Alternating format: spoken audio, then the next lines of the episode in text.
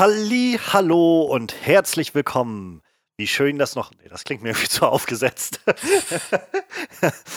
Tag 2.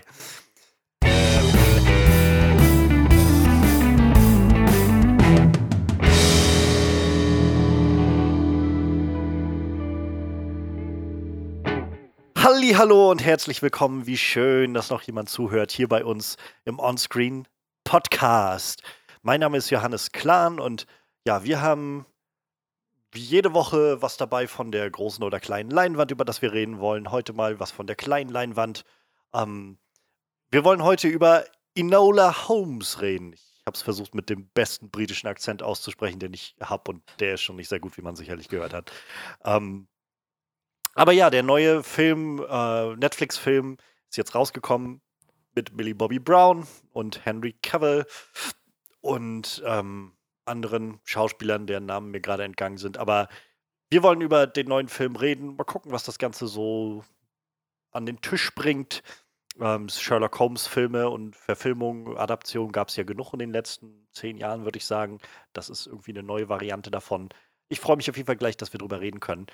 Und ja, News gibt es tatsächlich diese Woche nicht so wirklich. Ähm, jedenfalls gab es nichts, wo wir gedacht haben, das lohnt sich da jetzt massiv drüber zu reden. Vieles davon ist irgendwie sowieso schon im, im Gange und wird viel drüber erzählt oder wir haben schon drüber gesprochen und irgendwie muss man ja nicht alles doppelt und dreifach tot kauen und ja, wir wollen doch vielleicht nicht. Also, ich bin einfach müde, über den Snyder Cut zu reden, deshalb werden wir auch das vielleicht einfach erstmal ausklammern.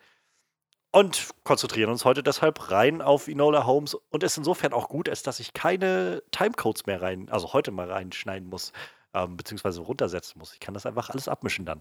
Genau, also in dem Sinne, das ist unser Fahrplan heute im Onscreen Podcast. Wir wollen einfach über Enola Holmes reden. Ja, und wer ist wir? Ähm, höre ich die Leute rufen. Ja, also hier in meiner Wohnung höre ich sie, höre ich es in der Luft vibrieren wie tausende Stimmen, Millionen Stimmen auf der Erde das fragen, ähm, die jetzt gerade zum ersten Mal einschalten. Ja, wir sind meine Wenigkeit und unser Horror-Experte Manuel. Ich könnte jetzt einfach die ganze Zeit nichts sagen, dann denken die Leute, du redest mit dir selber. ich bin einfach durchgeknallt. Und wahrscheinlich würde ich irgendwann in Panik geraten und anfangen, irgendeine Stimme nachzumachen. Dann würde ich irgendwie nicht ganz oh. Oh. Hallo, ich bin Manuel. Blut, Blätter, Gedärme. Volle Kanashi. Ja, ähm, ja, Manuel ist da auf jeden Fall. ich bin nicht verrückt. ja, unser ähm, Witcher aus Cameron, Frederik, ist momentan noch abwesend. Ähm, ich bin aber ziemlich optimistisch, dass der auch bald wieder da sein wird. Ähm, ja, und in dem Sinne haben wir heute eine kleine Runde und einen kleinen Film, glaube ich, über den wir einfach mal reden können. Ähm, wir gehen dann jetzt ziemlich direkt in unsere Review von Enola Holmes. Ähm, vielleicht so ein paar Eckdaten. Der Film, wie gesagt, jetzt auf Netflix erschienen, eine Netflix-Produktion von Harry Brad Beer inszeniert, Regisseur, ähm, hat seiner, seines Zeichens ähm, Folgen von Fleabag gemacht, richtig, richtig gute Serie, geschrieben äh, damals von, von Phoebe Waller-Bridge, auch von Killing Eve, ich glaube, die wurde auch von Phoebe Waller-Bridge geschrieben. Ähm, und wenn ich so gerade durch seine IMDb-Liste durchschaue, also hat ganz viel Fernsehen gemacht. Ganz, ganz viele ja. Serien, wo er verschiedene Episoden ähm, gemacht hat. Cops ist, glaube ich, so eine dieser uralten Serien, die gerade auch abgesetzt wurde in Amerika. Ähm, und ähm, da war er, glaube ich, schon in der ersten oder zweiten Staffel oder sowas dabei. Also lange schon äh, im, im, im Business, aber wenig Filme gemacht. Finde ich faszinierend. Also das meiste an Filmen scheint ja auch einfach TV-Filme ja, zu sein. Ähm, dann war Enola Holmes wohl wirklich so sein, sein größeres Spielfilmdebüt in irgendeiner Form, würde ich raten.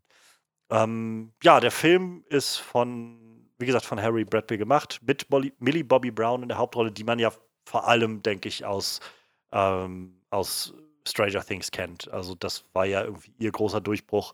Ich war auch ein bisschen erstaunt, um ehrlich zu sein, als jetzt Enola Holmes rauskam. Ich hatte den Trailer nur so vage mitbekommen, aber jetzt auch, als ich das im Film gesehen habe und gleich am Anfang wird ja auch darauf hingewiesen, dass Enola, die Figur, halt 16 geworden ist. Ich weiß nicht, wie alt Millie Bobby Brown 16. ist. Vielleicht 16, ja. 17, irgendwie ja. so in dem Dreh. Ähm, und ich hatte halt Bilder kurz vor Augen, wie sie halt in der ersten Staffel Stranger Things noch Verrückt, war ne? und aussah und klein war. Und das ist immer so faszinierend, wenn halt Schauspieler so vor den eigenen Augen irgendwie aufwachsen, habe ich das Gefühl. ähm, aber ja, das war, glaube ich, jetzt auch so. Also, ich meine, sie hat schon viele Sachen gemacht. Sie war ja auch bei Godzilla King of Monsters dabei. Mhm. Ähm, also, ein bisschen größere Sachen hat sie auf jeden Fall schon gemacht. Aber ich glaube, das war so einer ihrer ersten Filme, größeren Filme, wo sie halt auch wirklich ganz alleine die Hauptrolle getragen hat. Ähm, ich weiß gar nicht, mir ist so, als ob sie irgendwie Mitproduzentin war. Ja, ja, genau, Ja, sie ist genau. Produzentin, ja. mitproduziert gewesen. Ähm, ja, Henry Cavill ist dabei als brillanter und ikonischer Sherlock Holmes. Ähm, und Helena Bonham Carter, genau, die wollte ich vorhin noch erwähnen. Oh ja, die die fiel mir ich. dann nicht ein. Die ist auch dabei als äh, Mutter der, der Holmes-Geschwister. Ähm, Byrne Gorman, irgendwie immer noch ein unglaublich cooler Schauspieler mit einem unglaublich coolen Namen, finde ich. der immer irgendwie gut solche Evil Guys spielen kann. Ähm, ja, Sam Cleflin, Cleflin spielt Mycroft Holmes. Ähm, ja, und Louis Pest Patridge, Louis Patridge ist auch noch als äh, so männliche Nebenrolle, würde ich sagen, mit dabei, als der Tewksbury. Ähm, ja, das so zur Besetzung, würde ich sagen, kurz. Das Ganze basiert wohl irgendwie auf Büchern. Also, wenn ich das richtig Mhm. verstanden habe, ähm, gibt es in Amerika wohl auch eine Recht, oder überhaupt, ich weiß gar nicht, wahrscheinlich auch in Großbritannien, aber in der Welt irgendwo auf dem internationalen Markt schon relativ ähm, erfolgreiche Reihe und Umsetzung dieser Enola Holmes Bücher oder Fortsetzungen, Spin-offs, wie auch immer man das nennen will, von äh, den Sherlock Holmes Sachen. Obviously hat äh, Arthur Conan Doyle die nicht geschrieben, denn der Mann ist irgendwie seit Ewigkeiten tot. Ähm, und ich glaube, seine Familie ist auch, also wir hatten, glaube ich, mal vor ein paar Monaten irgendwie, als so die ersten Sachen kamen von Enola Holmes, mal irgendwie vage drüber gesprochen, vielleicht Ja. Im Podcast, vielleicht aber auch, auch nach oder vor dem Podcast, ich weiß nicht mehr genau. Aber auf jeden Fall gab es ja irgendwie große, ähm, irgendwie großen, großen Skandal, mehr oder weniger, weil dann die, die Erbschaft von Conan Doyle irgendwie da Netflix verklagt hätte wegen ne, diese Bücher und die Geschichten von Holmes und so. Und ich bin jetzt nicht tiefer da rein abgetaucht. Ich weiß nicht, ob du vielleicht noch was mitbekommen hast davon. Mein Eindruck war, so hatte ich das jetzt irgendwie aus so, so zweitrangigen Quellen, sag ich mal, mitbekommen von anderen Podcasts, die über den Film gesprochen haben. So wie ich es wahrgenommen habe, ging es darum, dass, äh, oder ist die Situation, dass tatsächlich keine direkten Nachfahren von Conan Doyle mehr existieren, sondern dass alles so irgendwelche Cousins ja. und- ja, genau. und sonst was sind und die ein und die zum einen, also sowieso jetzt nicht, weiß ich, wie bei Tolkien, wo halt so der Christopher Tolkien, also der Sohn von Ja. Tolkien, irgendwie vieles in die Hand nimmt, der auch mitgeschrieben hat, sondern es sind einfach Leute, die auf den Rechten sitzen geblieben sind ähm, und da gar nicht so viel Input haben. Also, weiß ich nicht, man, es wird ja gerne immer dann sowas draus gemacht wie, ja, wäre das was, was der Autor wollte oder nicht wollte oder so. Scheint jetzt nicht was zu sein, was die groß interessiert, weil dazu kommt, die scheinen auch einfach alles zu verklagen, was irgendwas mit Sherlock Holmes macht. Einfach erstmal aus Prinzip und dann zu schauen, was kann man daraus machen. Also das Bescheuerte ist halt, ich habe gerade noch mal ein bisschen äh, kurz hier gelesen, also äh, faktisch haben die erstmal wegen Urheberrechts- und Markenrechtsverletzung geklagt, weil die, während die Romane geschrieben wurden, die Romane sind jetzt schon zehn Jahre alt und älter, waren noch nicht alle Sherlock Holmes-Geschichten gemeinfrei, was wohl mittlerweile so ist. Also sprich, da Ja. darf man sich dann dran bedienen. Und es geht gar nicht darum, dass die irgendwie den Namen benutzt haben oder die Figur, sondern dass diese Nachlassverwaltung nicht zufrieden damit war, wie emotional und menschlich Sherlock Holmes dargestellt wurde als, als Person. Dass das Ah, die ja, sich nicht übereinstimmt ja. mit dem, wie das in den Romanen ist. Und äh, das hat die wohl gestört. Also scheinbar ist da doch irgendwer sehr erpicht drauf, dass man halt, äh, weiß ich nicht, so. Ja, ich weiß nicht, für mich klingt das Ja, auch so ein bisschen nach so einem. Vorwand. Ja. So, irgendeinen Grund brauchen wir für diese Klage. Ja, er ist zu emotional. Ja, das ist halt merkwürdig auf jeden Fall. Ich weiß auch nicht, was dabei rausgekommen ist, ob das irgendwie nachher im Sande verlaufen ist. Ich meine, der Film ist ja nur jetzt da, also wird da auch nicht viel passiert sein. Ähm, wie gesagt, was auch lustig ist, also die Romane sind in Deutschland erst seit letztem Jahr erschienen. Also ähm, es gibt halt sechs Stück davon, von 2006 bis 2010 sind die erschienen. Und ich habe so die Vermutung, 2019 wurde dann das erste Mal erwähnt, dass die verfilmt werden und seit 2019 bis 2020 sind halt schon vier von den Romanen in Deutschland erschienen. Da hat sich wahrscheinlich auch jemand gedacht, wäre vielleicht gerade ein guter Zeitpunkt, weil vielleicht äh, möchten jetzt irgendwelche Kinder sich dazu was durchlesen oder irgendwelche Jugendlichen. Scheint ganz Ja. gut zu passen. Ja, faszinierend auf jeden Fall. Also ähm, es gibt wohl auch das Buch The Case of the Missing Marquise ähm, and Enola Holmes Mystery, was ja, ich habe keine Ahnung, wie das Buch verläuft, aber einfach der Titel ist ja schon so ziemlich das zentrale Mysterium dieses Films. Ähm, ja, und der Film kam jetzt dann raus letzte Woche und ähm, ich habe tatsächlich im Vorfeld so ein bisschen Gemischtes von gehört in meiner Twitter-Bubble. Ich habe mich jetzt, ich habe, glaube ich, seit die Kinos, also seit ich nicht mehr im Kino war, seit März und auch einfach kaum neue Filme rauskommen, bin ich vielleicht zwei, dreimal oder so auf Rotten Tomatoes gewesen, habe ich das Gefühl. Sonst bin ich irgendwie recht regelmäßig da mhm. gewesen so und habe neue Releases irgendwie mir angeguckt, was wie das so aufgenommen wurde. Aber im Moment, also seitdem ist irgendwie weiß ich nicht, habe ich da wenig Anreiz zu. Und ich gucke dann lieber so ein bisschen, wie meine Twitter-Bubble so reagiert. Und ähm, da war es so ein bisschen sehr gemischt. Da habe ich viel, also habe ich mitbekommen von, ähm, oh, das war ganz nett, über, oh, ja, und Billy Bobby Brown ist sowieso völlig überbewertet. Und ähm, bis halt zu irgendwie, ja, keine Ahnung, straight down the middle, gibt mir irgendwie gar nichts. Und das, so dass ich irgendwie tatsächlich recht, ja, so recht unv unvoreingenommen und auch ohne große Erwartungen in den Film gegangen bin. So, ich habe gedacht, so, ich mag Großteil der Besetzung, die ich da sehe. Aber ich habe keine Ahnung. Ich habe auch, glaube ich, nur einen Trailer davon so wirklich gesehen mhm. ähm, und auch nur so vage in Erinnerung noch gehabt. Und das war dann, wo ich dachte, keine Ahnung, ich, es könnte in so eine Richtung gehen, es könnte in so eine Richtung gehen. Ähm, ich lasse mich einfach mal überraschen davon und ähm, habe dann gestern Abend mir die Zeit genommen und äh, ich war eigentlich schon so ein bisschen, so ein bisschen K.O. und müde und hatte damit gerechnet, dass ich den Film wahrscheinlich dann nochmal abbreche und am nächsten Tag irgendwie dann die zweite Stunde davon gucke oder so. Aber er hat mich dann doch bei sich gehalten und ich habe ihn dann zu Ende geguckt. Und ähm, also ich muss sagen, also als ich gestern fertig war mit Enola Holmes, ich, ich habe echt viel Spaß mit dem Film gehabt. So, ich habe ich hab Spaß mit dem gehabt. Es ist halt ganz offensichtlich eher als ein so Kinder-Teenie-Film angedacht. Schon glaube ich, dass es für, für erwachsenes Publikum auch funktioniert, denn ich denke, dieses Mysterium im Zentrum des Ganzen ist halt so oder so, funkt, also funktioniert so oder so. Ähm, aber ganz offensichtlich ist das mehr als, als so ein Kinder-Teenie-Film gedacht. Eben als so ein, nicht so ein verkopftes Sherlock Holmes-Ding, sondern so ein bisschen mehr für eine jüngere Generation. Aber ich finde, es hat halt viel coole Energie und, und Spaß dabei und ich mag die Schauspieler sehr, sehr gerne. Ich, ich mag, mag glaube ich, vieles an dem Film sehr gerne. Das war sowas, wo ich gedacht habe, äh, freilich kein perfekter Film, aber ich glaube, hätte ich den als Kind gesehen, wäre das so genau mein Ding gewesen hätte ihn als Kind wahrscheinlich rauf und runter geguckt, weil das so, so eine schöne Art von, von Mystery-Abenteuer ist mit so einem guten Schuss, also Humor sowieso, aber auch so, eine gut, so ein guter Schuss, auch so, so ein bisschen kleine, etwas erwachsenere Töne, die immer mal so anschwingen, sowohl in der Action als auch so im Großen und Ganzen.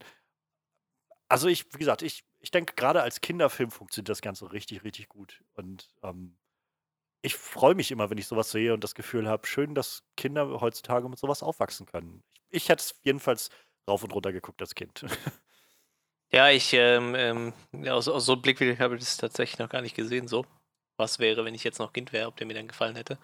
Ähm, ich habe tatsächlich auch recht wenig von dem Film so mitbekommen. Ich glaube, ich weiß nicht, also mir wäre so, als hätte ich das irgendwann vor einem halben Jahr oder so schon mitgekriegt, dass der im Dreh ist mit, mit äh, Millie Bobby Brown in der Hauptrolle und äh, ich, ich, weiß nicht, ob wir da in einem Podcast auch mal drüber gesprochen hatten. Auf jeden Fall vor ein paar Wochen. Mir ist so. Also ja. wir haben auf jeden Fall so schon mal irgendwie drüber gesprochen, aber ich weiß, kann auch sein, dass es ein Podcast war. Ich weiß es nicht mehr genau. Ja, und ähm, ja, die Besetzung ist ja auch echt ähm, sehr hochkarätig, muss man ja sagen. Mit, mit Henry Cavill und Millie Bobby Brown. Ich finde, die ist halt, dafür, dass sie halt echt erst 16 ist, ist schon unglaublich charismatisch irgendwie als Schauspielerin. Ja. So. Finde ich äh, immer ganz faszinierend, dass sie das irgendwie schon so auf die Kette kriegt. Ähm, wie gesagt, ich, Helena Bonham Carter finde ich halt super. Die habe ich halt ewig nicht mehr in einem Film gesehen.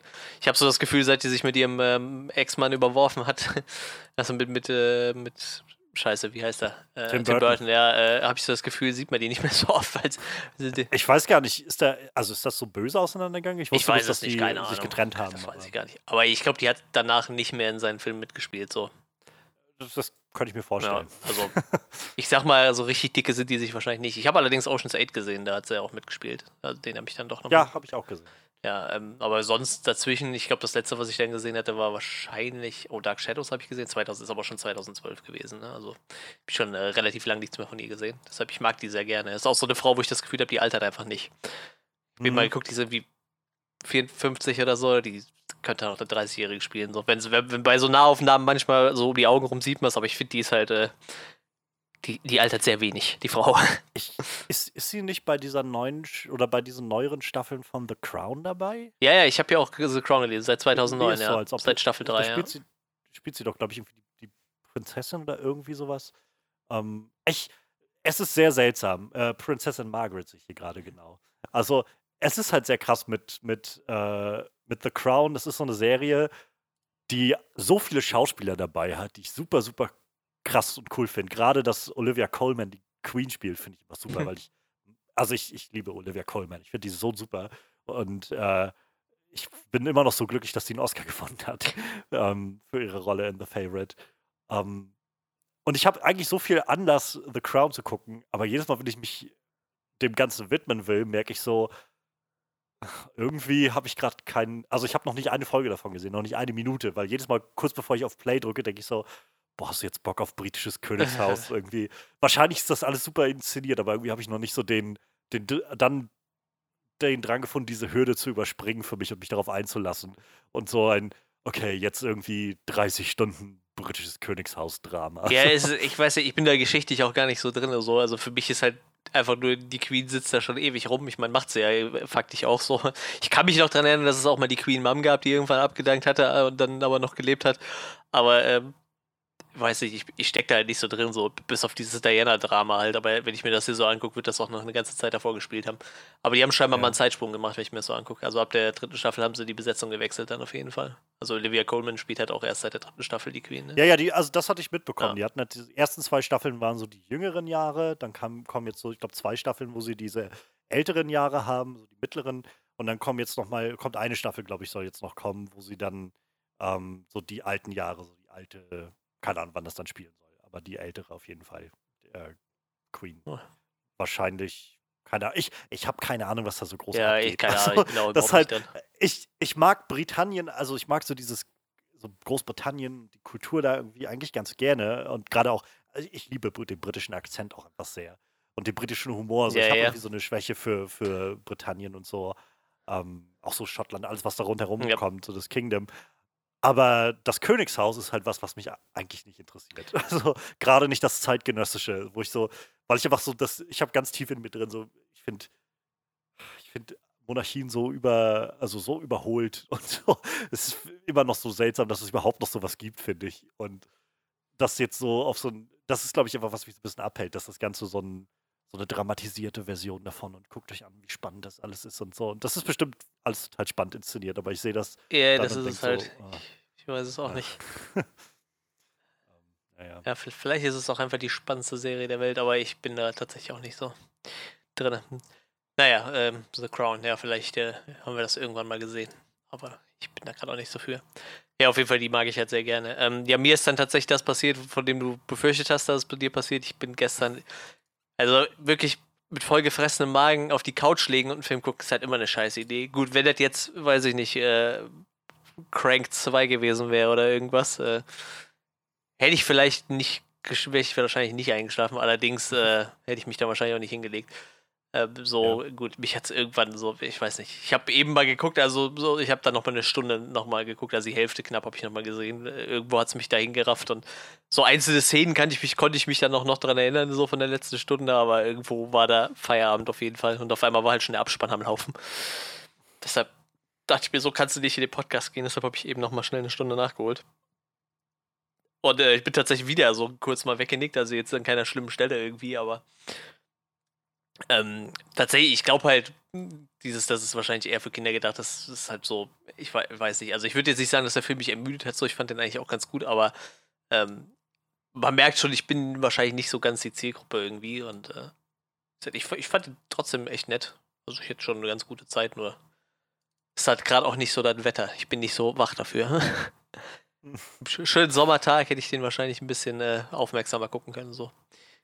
Kann es nachvollziehen, ja. Ähm, ich sehe hier gerade, weil wir es jetzt schon angesprochen hatten, am 23. Dezember 2014 gaben Bonham Carter und Burton bekannt, dass sie ähm, amicab äh, amicably, also so freundschaftlich, äh, jetzt äh, sich getrennt hätten. Im, also früher im Jahr 2014. und quasi dann in die Scheidung gehen würden. Ähm, sie hatte dann noch so ein Statement dazu rausgebracht gehabt, wo sie, finde ich eigentlich ganz, ganz nett. Also, um es kurz zusammenzufassen, sie sagt bloß sowas wie: Ja, die meisten Leute sagen immer, man, man muss dann einfach stark sein und so das so ein bisschen wegstecken und, und durchziehen. Und ich glaube, das ist eine sehr britische Herangehensweise, ja. zu sagen, zeig kaum Emotionen, mach einfach weiter. Aber sie hat gesagt, also, keine Ahnung, es ist halt wichtig, so das alles in kleinen, kleinen Schritten zu machen und es ist total okay, halt verletzlich zu sein und so, wenn man so eine Scheidung durchmacht, ist halt irgendwie auch was Trauriges passiert und man muss so ein bisschen trauern um diese Beziehung, die da passiert ist. Aber sie scheint seitdem, also seit 2018 mit einem norwegischen Regisseur zusammen zu sein. Nee, Autor, ist ein Autor. No. Ein Autor. Ähm, ja. Ja, die hat auch zwei Kinder mit Tim Burton, ne? Also es kommt ja auch immer dazu. Ich glaube, das macht dann so eine Scheidung auch nicht noch, nicht noch einfacher, ja. so das macht es ja schwerer, ne? Ich, ich habe auch, glaube ich, so ein bisschen das Gefühl, gerade mit Scheidung, was das so angeht, also es ist halt wahrscheinlich nie, nie das, das Optimum, dass so eine Beziehung so auseinandergeht. Aber ich glaube, es ist auch nicht immer so, wie, ähm, es halt einfach in vielen in der Popkultur dargestellt wird, dass es halt immer auf so einem, mit so einem Rosenkrieg und Hass ja, ja. auf beiden Seiten irgendwie auseinandergeht, sondern ich glaube, in den meisten Fällen, oder vielleicht bin ich auch naiv dafür, aber ich könnte mir schon vorstellen, dass in den meisten Fällen einfach beide daran interessiert sind, das so, so gut wie möglich über die Bühne zu bringen und gegebenenfalls auch einfach also nicht jede Scheidung kommt ja, weil irgendwer den anderen betrogen hat oder sowas, sondern weil vielleicht auch einfach Leute realisieren, es ist einfach nicht mehr das da, was mal da war und wir sind irgendwie nicht ganz glücklich zusammen.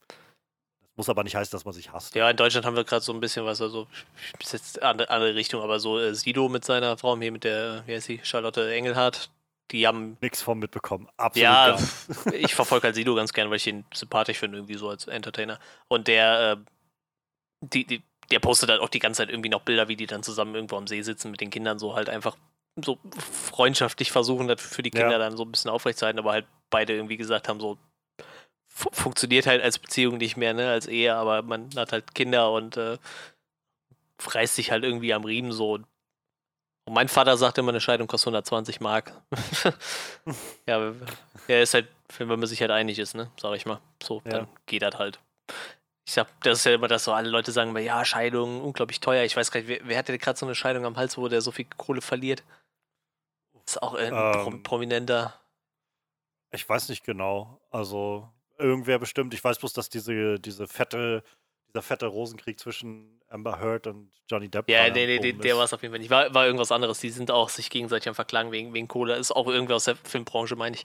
Äh, ist, ist auch egal, aber das ist halt so das, was man meistens mitkriegt. Ne? Ich sag mal, diese ganzen äh, 8000 äh, Millionen Scheidungen, wo es halt relativ unproblematisch von, vonstatten geht, das kriegt man halt nicht mit. Ne?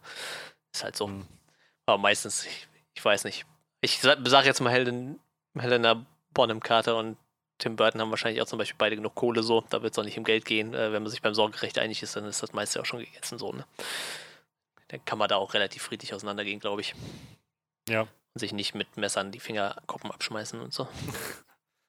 Grüß, Grüße an Jahida. Ja, also ich wollte gerade sagen, das, was da bei denen abgeht, ist ja, also krass. Vor allem, die sind halt einfach beide super schräg, ne?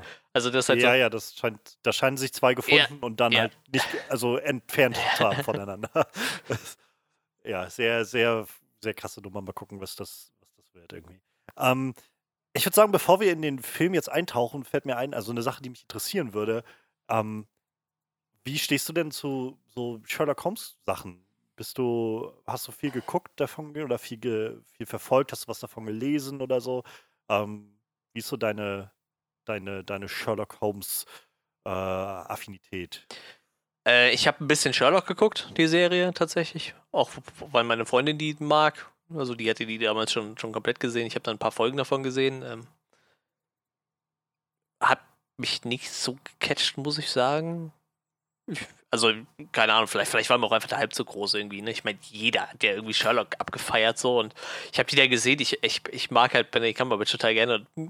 Ist auch super abgedreht in der Rolle, aber ich, also ich habe nie die drei Staffeln durchgezogen. Ne? Ich habe die ersten drei, ich glaube, die Staffel hat immer drei Folgen oder so. Ne? Ich habe, glaube ich, die erste, erste ja, Staffel habe ich, glaube ich, gesehen. Glaub ich. Dann war auch Voll. Schluss.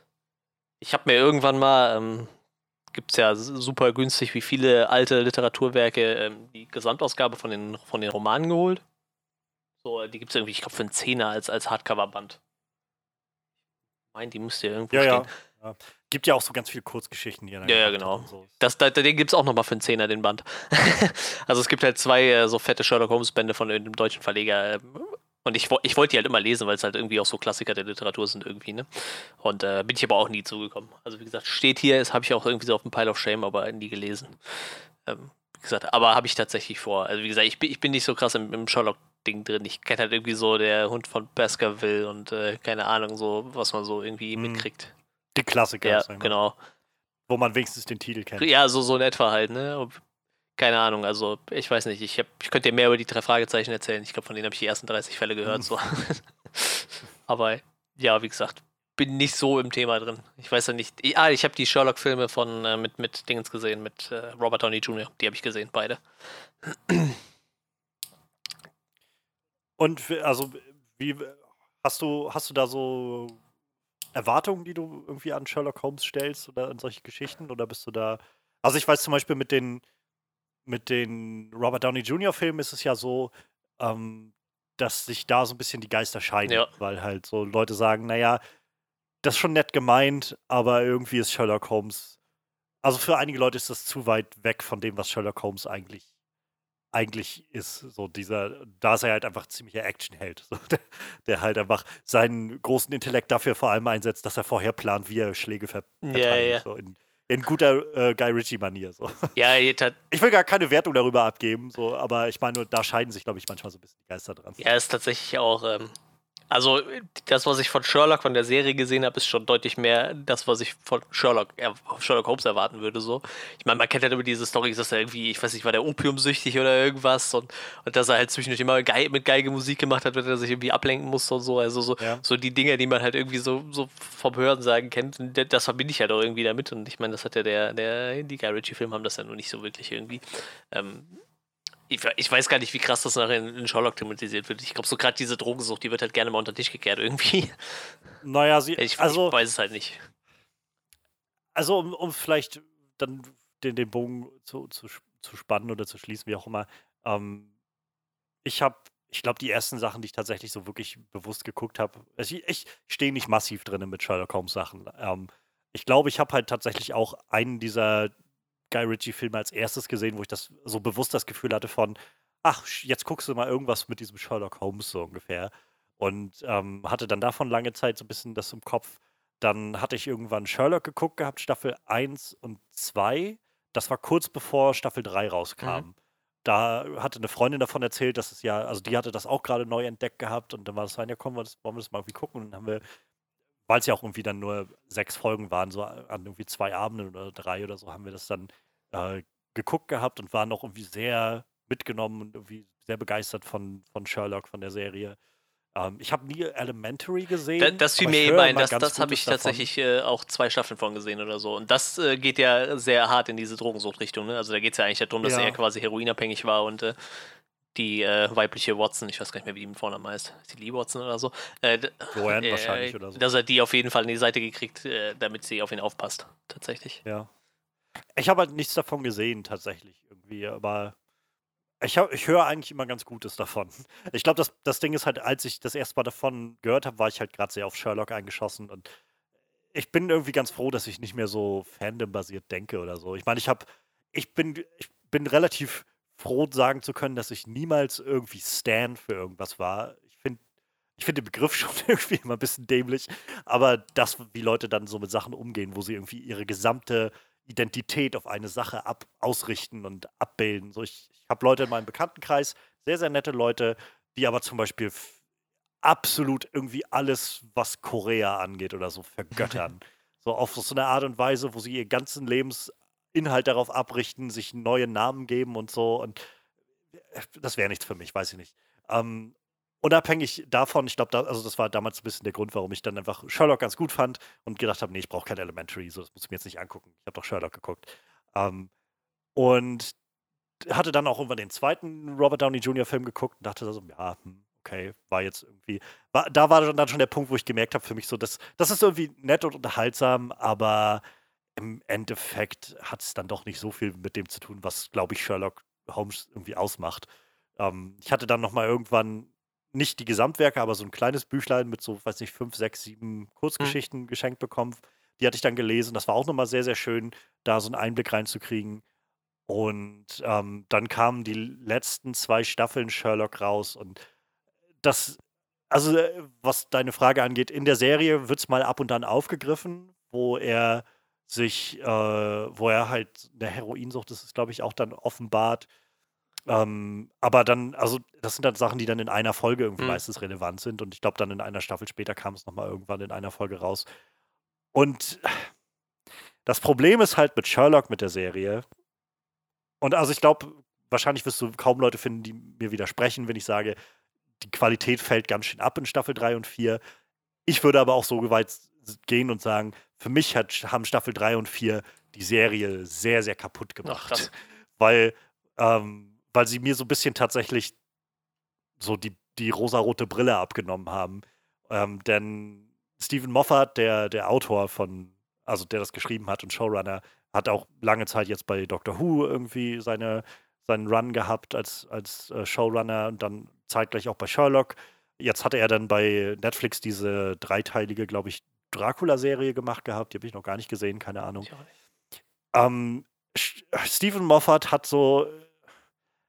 Stephen Moffat ist so ein Typ, es fühlt sich halt ganz oft an wie Fanfiction, die er da schreibt, weil er sehr, sehr verliebt ist in seine Figuren.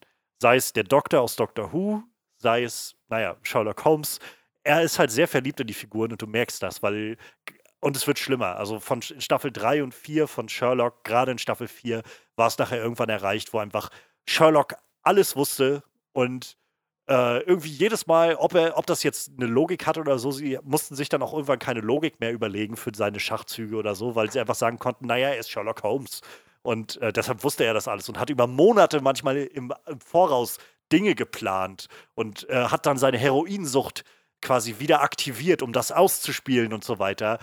Und alle Figuren, also die Bösen fallen natürlich immer drauf rein und alle Figuren rundherum, selbst er behandelt alle wie Scheiße und alle himmeln ihn doch bloß an und äh, muss sich nie für irgendwas entschuldigen. Also es war halt irgendwann der Punkt, wo ich gemerkt habe, wow, hier vieles, was in der Serie funktioniert, ist halt vor allem die Chemie von Benedict Cumberbatch und, äh, und, und jetzt kommt Martin, Martin Freeman. Freeman so.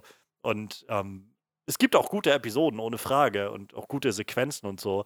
Aber gerade gegen Ende der Serie wurde mir irgendwie klar, dass vieles davon einfach so Zuckerguss darauf ist, dass, dass der Plot immer recht hohl bleibt und du an vielen Stellen eben auch nicht dieses hast, was so eine, so eine, ähm, so eine Mystery-Geschichte eigentlich immer interessant macht, dass du so wirklich mitraten kannst, mit rätseln kannst, irgendwie, sondern vieles ist dann einfach, ja, du musst halt darauf vertrauen, dass der geniale Sherlock Holmes einfach tausend Sachen besser weiß als du.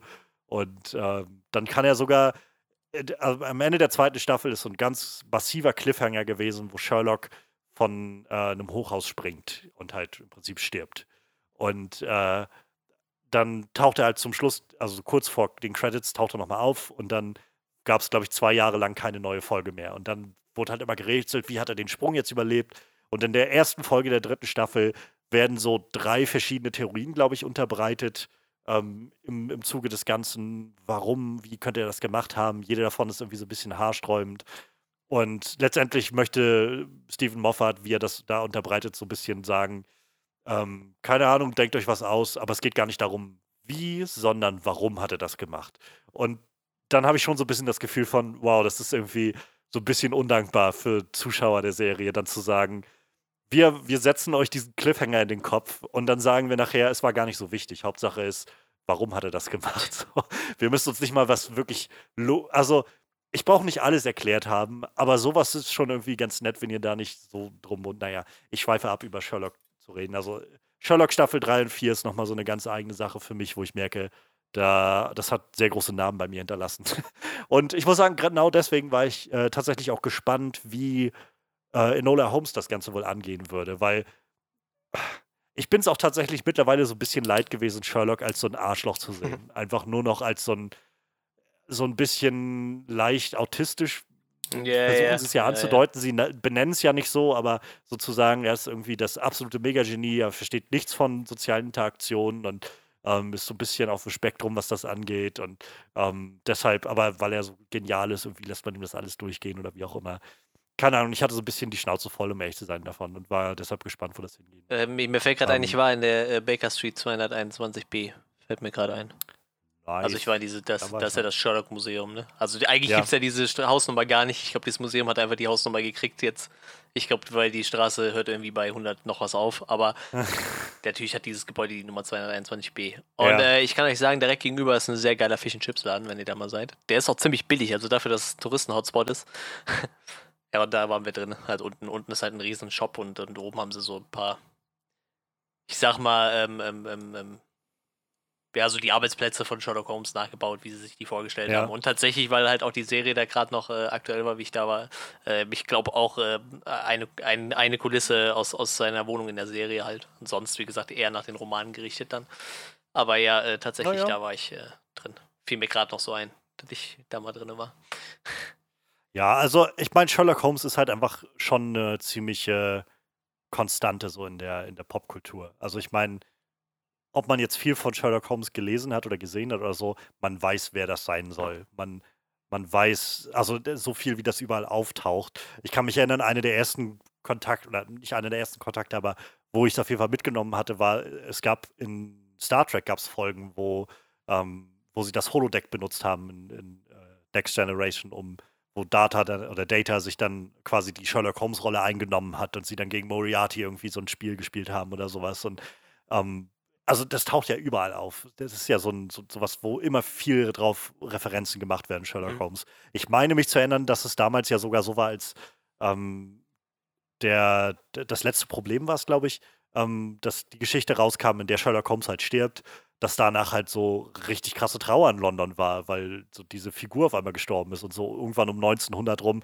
Leute dann so mit, mit äh, schwarzen Armbinden durch die Straßen gegangen sind und so durch ihren Alltag in der Trauer um diese fiktionale Figur, worauf, ähm, worauf Conan Doyle dann irgendwie ein Jahr später oder so gesagt hat, na gut, ich belebe ihn wieder und bringe ihn zurück und lass die Geschichten weitergehen oder sowas. Und es ist schon krass, was das so, was das für einen Einschlag hatte, Sherlock Holmes. Was mir da auch noch einfällt, ähm, eine der, der neueren Adaptionen, die auch sehr vage oder lose bloß ist, ähm, von Sherlock Holmes, ist ja tatsächlich Dr. House. Ja, ja, genau. Ja, ja. Als so eine sehr, habe ich auch nie wirklich geguckt, aber war ja auch ein massiver Hit für viele Ich habe Staffeln. auch alle Staffeln mehrmals gesehen. mein, mein Punkt. also ja, ähm, Sherlock Holmes, großes, äh, große, großer Pfeiler der Popkultur, würde ich sagen. Und jetzt äh, hat er auf jeden Fall eine kleine Schwester, ähm, Enola Holmes. Schauen wir jetzt mal nach Enola Holmes. Ähm, schauen wir mal, was der Film so mitbringt, wie Sherlock Holmes auch darin wegkommt, wie so alles irgendwie passiert. Wir würden, also ich denke, wir werden jetzt eintauchen. Das heißt, ab jetzt wird es dann Spoiler und alles Mögliche geben. Ähm, wir fangen, denke ich, wie immer an damit, was uns vor allem gefallen hat an dem Film ähm, und was gut funktioniert hat in unseren Augen. Und ja, ich eröffne einfach mal die Runde und lass dir gerne erstmal den Vortritt. Ja, ich fange ja immer meist mit den Standardsachen an. Ne? Also ich finde tatsächlich, dass äh, Millie Bobby Brown einfach unglaublich äh, charismatisch ist, auch in der Rolle. Ich glaube eigentlich in jeder Rolle, wo ich die gesehen habe. Ich meine, so viel waren es ja jetzt noch nicht, aber ähm, äh, die macht das echt gut.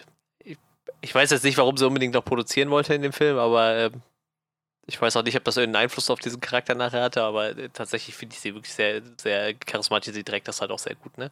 Auch mit diesem äh, vierte Wand durchbrechen und so, das fand ich immer ganz nett. Ja, Ähm, wie gesagt, ja, sie hat halt, äh, sie, äh, zum einen das Charisma ist halt da und ich finde auch immer so eine, sie hat halt irgendwie gerade für die Rolle hat so gut gepasst, so ein, so ein gewisses Zwinkern im Auge Ja, die ja, ganze ja. Zeit. So, du hast halt, du spürst halt irgendwie so ein bisschen diese Freude, die dabei rüberkommt, ähm, die, die, die Ernsthaftigkeit, die sie dann aber auch mitbringen kann an vielen Stellen. Ähm, es ist schon, ja, es ist schon beeindruckend. Also ich, so, ich würde jetzt halt, äh, keine Ahnung, ich habe immer das Gefühl, wie gesagt, es gibt, glaube ich, so ein bisschen Backslash, gerade nach Stranger Things, wo Leute sagen, oh, die ist völlig überbewertet. Glaube ich, weil einfach, So viel Naja, macht die da auch wie das immer so nicht, passiert. Ne? Das ist auch totaler Käse. ich glaube, das Ding ist halt, glaube ich, einfach, wenn du auf einmal viele Leute hast, die sagen, oh, die finde ich cool, dann deuten, glaube ich, immer wieder Leute das ein zu ein, oh, und jetzt auf einmal ist es die beste Schauspielerin aller Zeiten oder sowas. Und so gut ist sie aber gar nicht oder so. Ähm, keine Ahnung. Also ich, ich finde sie halt in Stranger Things gut. Ich finde sie jetzt auch hier gut. Macht ähm, einen guten Job, ne? Ich, eben, eben. Und ähm, weiß ich nicht. Also ich habe schon Filme gesehen, wo ich egal wer es war, jetzt sag ich mal, einfach die Hauptfigur nicht so sehr abgekauft habe wie ihr, Ja. weil ich schon das Gefühl hatte, also das ist halt wirklich ein Film, wo das, der Film lastet halt auf ihr. So, also da, da gibt es halt keinen, Naja. So, so nett der Cast rundherum ist, der kann das nicht abfangen, wenn sie die Hauptrolle nicht tragen kann und du ihr das nicht abkaufst. Das so, ja. Und ich habe sie halt abgekauft. Also ich habe, ich, ich fand das sehr sympathisch von, von Anfang an. Und ich glaube, das wollte ich eigentlich sagen, so diese Sympathie schwingt halt mit. So man merkt halt einfach, dass das, dass, äh, keine Ahnung, die wirkt halt, also so wie sie diese Figur spielt, hast du halt das Gefühl von, ähm, keine Ahnung, ja, mit der würde ich mich gern einfach mal irgendwo Nachmittag auf einen Tee treffen. So. Einfach, Ja, um, um ja, sich ja. zu unterhalten, weil das einfach so eine sehr sympathische Ausstrahlung hat. Und ich glaube, das ist ganz wichtig, bei so, gerade bei so einem Kinderfilm irgendwie in der Rolle. Ja, das denke ich auch. Und ähm, sind wir mal ehrlich, bei einem Kinderfilm sollten sich dann wahrscheinlich auch irgendwie junge Mädchen mit der Hauptcharaktere ein bisschen identifizieren können, so, ne? Ja, Oder so sagen, ja, die ist cool, so, finde ich schön, ich wäre jetzt auch gerne Detektivin oder irgendwie so. Äh, ich glaube, das funktioniert auf allen Ebenen irgendwo in dem Film, denke ich. Deshalb, also ich, ich, ob man die jetzt, ob man sich jetzt schon an ihr satt gesehen hat nach zwei Filmen und einer Serie, äh, wage ich zu bezweifeln und äh, ich sagte, äh, ich meine, sie wächst auch mit jeder Rolle, finde ich so. Also irgendwie, ich finde das, Ja. ich, ich finde es echt interessant so. Ich bin halt echt gespannt, wo es bei der noch hingeht. Ich meine, die hat ja noch äh, etliche Jahre Karriere vor, vor sich so. Ich, ich bin echt gespannt. Wie gesagt, ich finde, die macht das gut. Ähm, meine Freundin war ein bisschen geschockt, weil die halt nur Stranger Things kannte und äh, nicht wusste, dass sie auch so viel reden kann, weil in Stranger Things redet die halt so wenig. Stimmt, ja.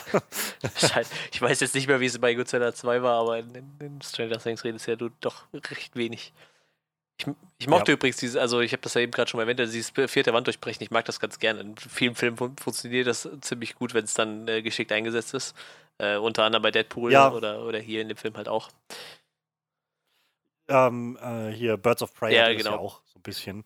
Ähm, ich, es ist halt, also auf, auf zwei Arten fand ich es halt sehr, sehr praktisch. Zum einen hat es dazu geführt, dass ich, dass man irgendwie schnell Bezug zu ihr aufnimmt und ähm, sie so ein bisschen halt mehr das Gefühl hat, von ihr mitgenommen zu werden und irgendwie so ihre Gedanken auch noch mehr nachvollziehen zu können, weil sie ja manchmal auch direkt einfach in die Kamera zum Zuschauer sagt, was sie Genau, gerade ja. empfindet oder denkt oder so. Ähm, und zum anderen hat es halt dazu geführt, dass ich tatsächlich mehr noch das Gefühl hatte, so mit ihr zusammen auf diesen Fall zu gehen und diesen Fall, die, diese, ähm, dieses Mysterium zu ermitteln, so ungefähr. Ähm, wie gesagt, das ist so ein bisschen was, was zum Beispiel für mich in den letzten Staffeln Sherlock irgendwie abhanden gekommen ist. Dieses Gefühl von, oh, das ist hier irgendwie ein faszinierendes Mysterium und da gehe ich jetzt mal mit auf die Reise, sondern dann war es irgendwie so ein, ja, hier passiert weirder Scheiß, mal gucken, was Sherlock Holmes da alles aus dem Ärmel zieht. Und das fand ich halt eigentlich sehr, also fand ich sehr, sehr schön. Das hat mich sehr mitgenommen zu, äh, von Anfang an eigentlich, weil es geht ja auch eigentlich gleich damit los, dass sie auf dem Fahrrad sitzt und erstmal anfängt, die Geschichte zu Ja, erzählen. ja, ja.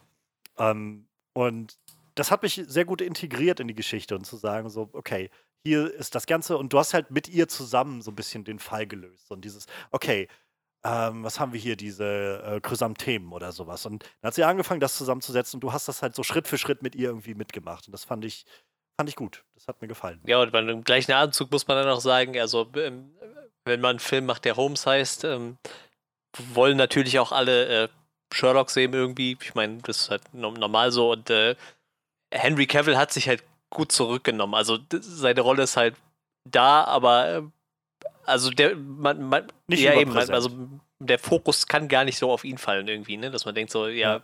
ich hätte gern mehr Sherlock gesehen oder so, ne? Er ist halt da und, und macht halt seinen Job als großer Bruder, der sich dann ein bisschen um sie sorgt und äh, Mycroft ist dann eher so der Arschlochbruder, so ein bisschen. Ich glaube, der ist immer das Arschloch, kann das sein?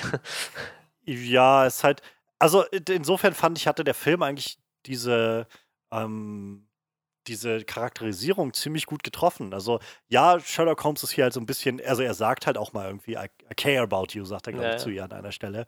Ähm, aber das Ding ist halt, dass Sherlock ja auch in den Büchern ähm, ist er jetzt ja kein, das ist halt dieses, Sherlock, die Serie hat ihn halt sehr als diesen, diesen ich will, ich will mal, ich will nicht so gerne Asperger sagen, weil das irgendwie alles so, so breite, mit so einem breiten Pinsel streicht, wo Asperger halt eigentlich ein ziemlich breites Spektrum ist und mehr ist als einfach nur irgendwie, jemand verhält sich einfach wie so ein Arsch oder so. Aber die Serie macht es halt so ein bisschen, so diese typische Sheldon Cooper Ja, ja, genau. Weise, dieses bisschen So, sozial ich- ich bin super ja, genau, ich bin super intelligent, ähm, aber ich weiß halt nicht, wie ich mich in sozialen Situationen verhalten soll und es interessiert mich auch nicht. Und deshalb verhalte ich mich einfach, wie ich will.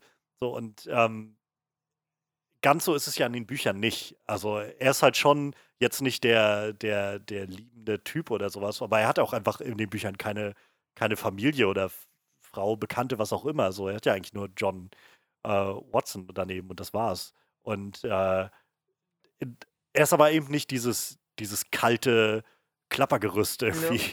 Voll jenseits aller Emotionen. Und das finde ich halt eigentlich sehr schön, dass sie das hier so ein bisschen aufgegriffen haben, zu zeigen, äh, es ist ja da. Also es ist halt schon, fand ich, von Anfang an zu sehen, dass er eben derjenige ist, der so ein bisschen, ich interessiere mich für den ganzen Rest nicht.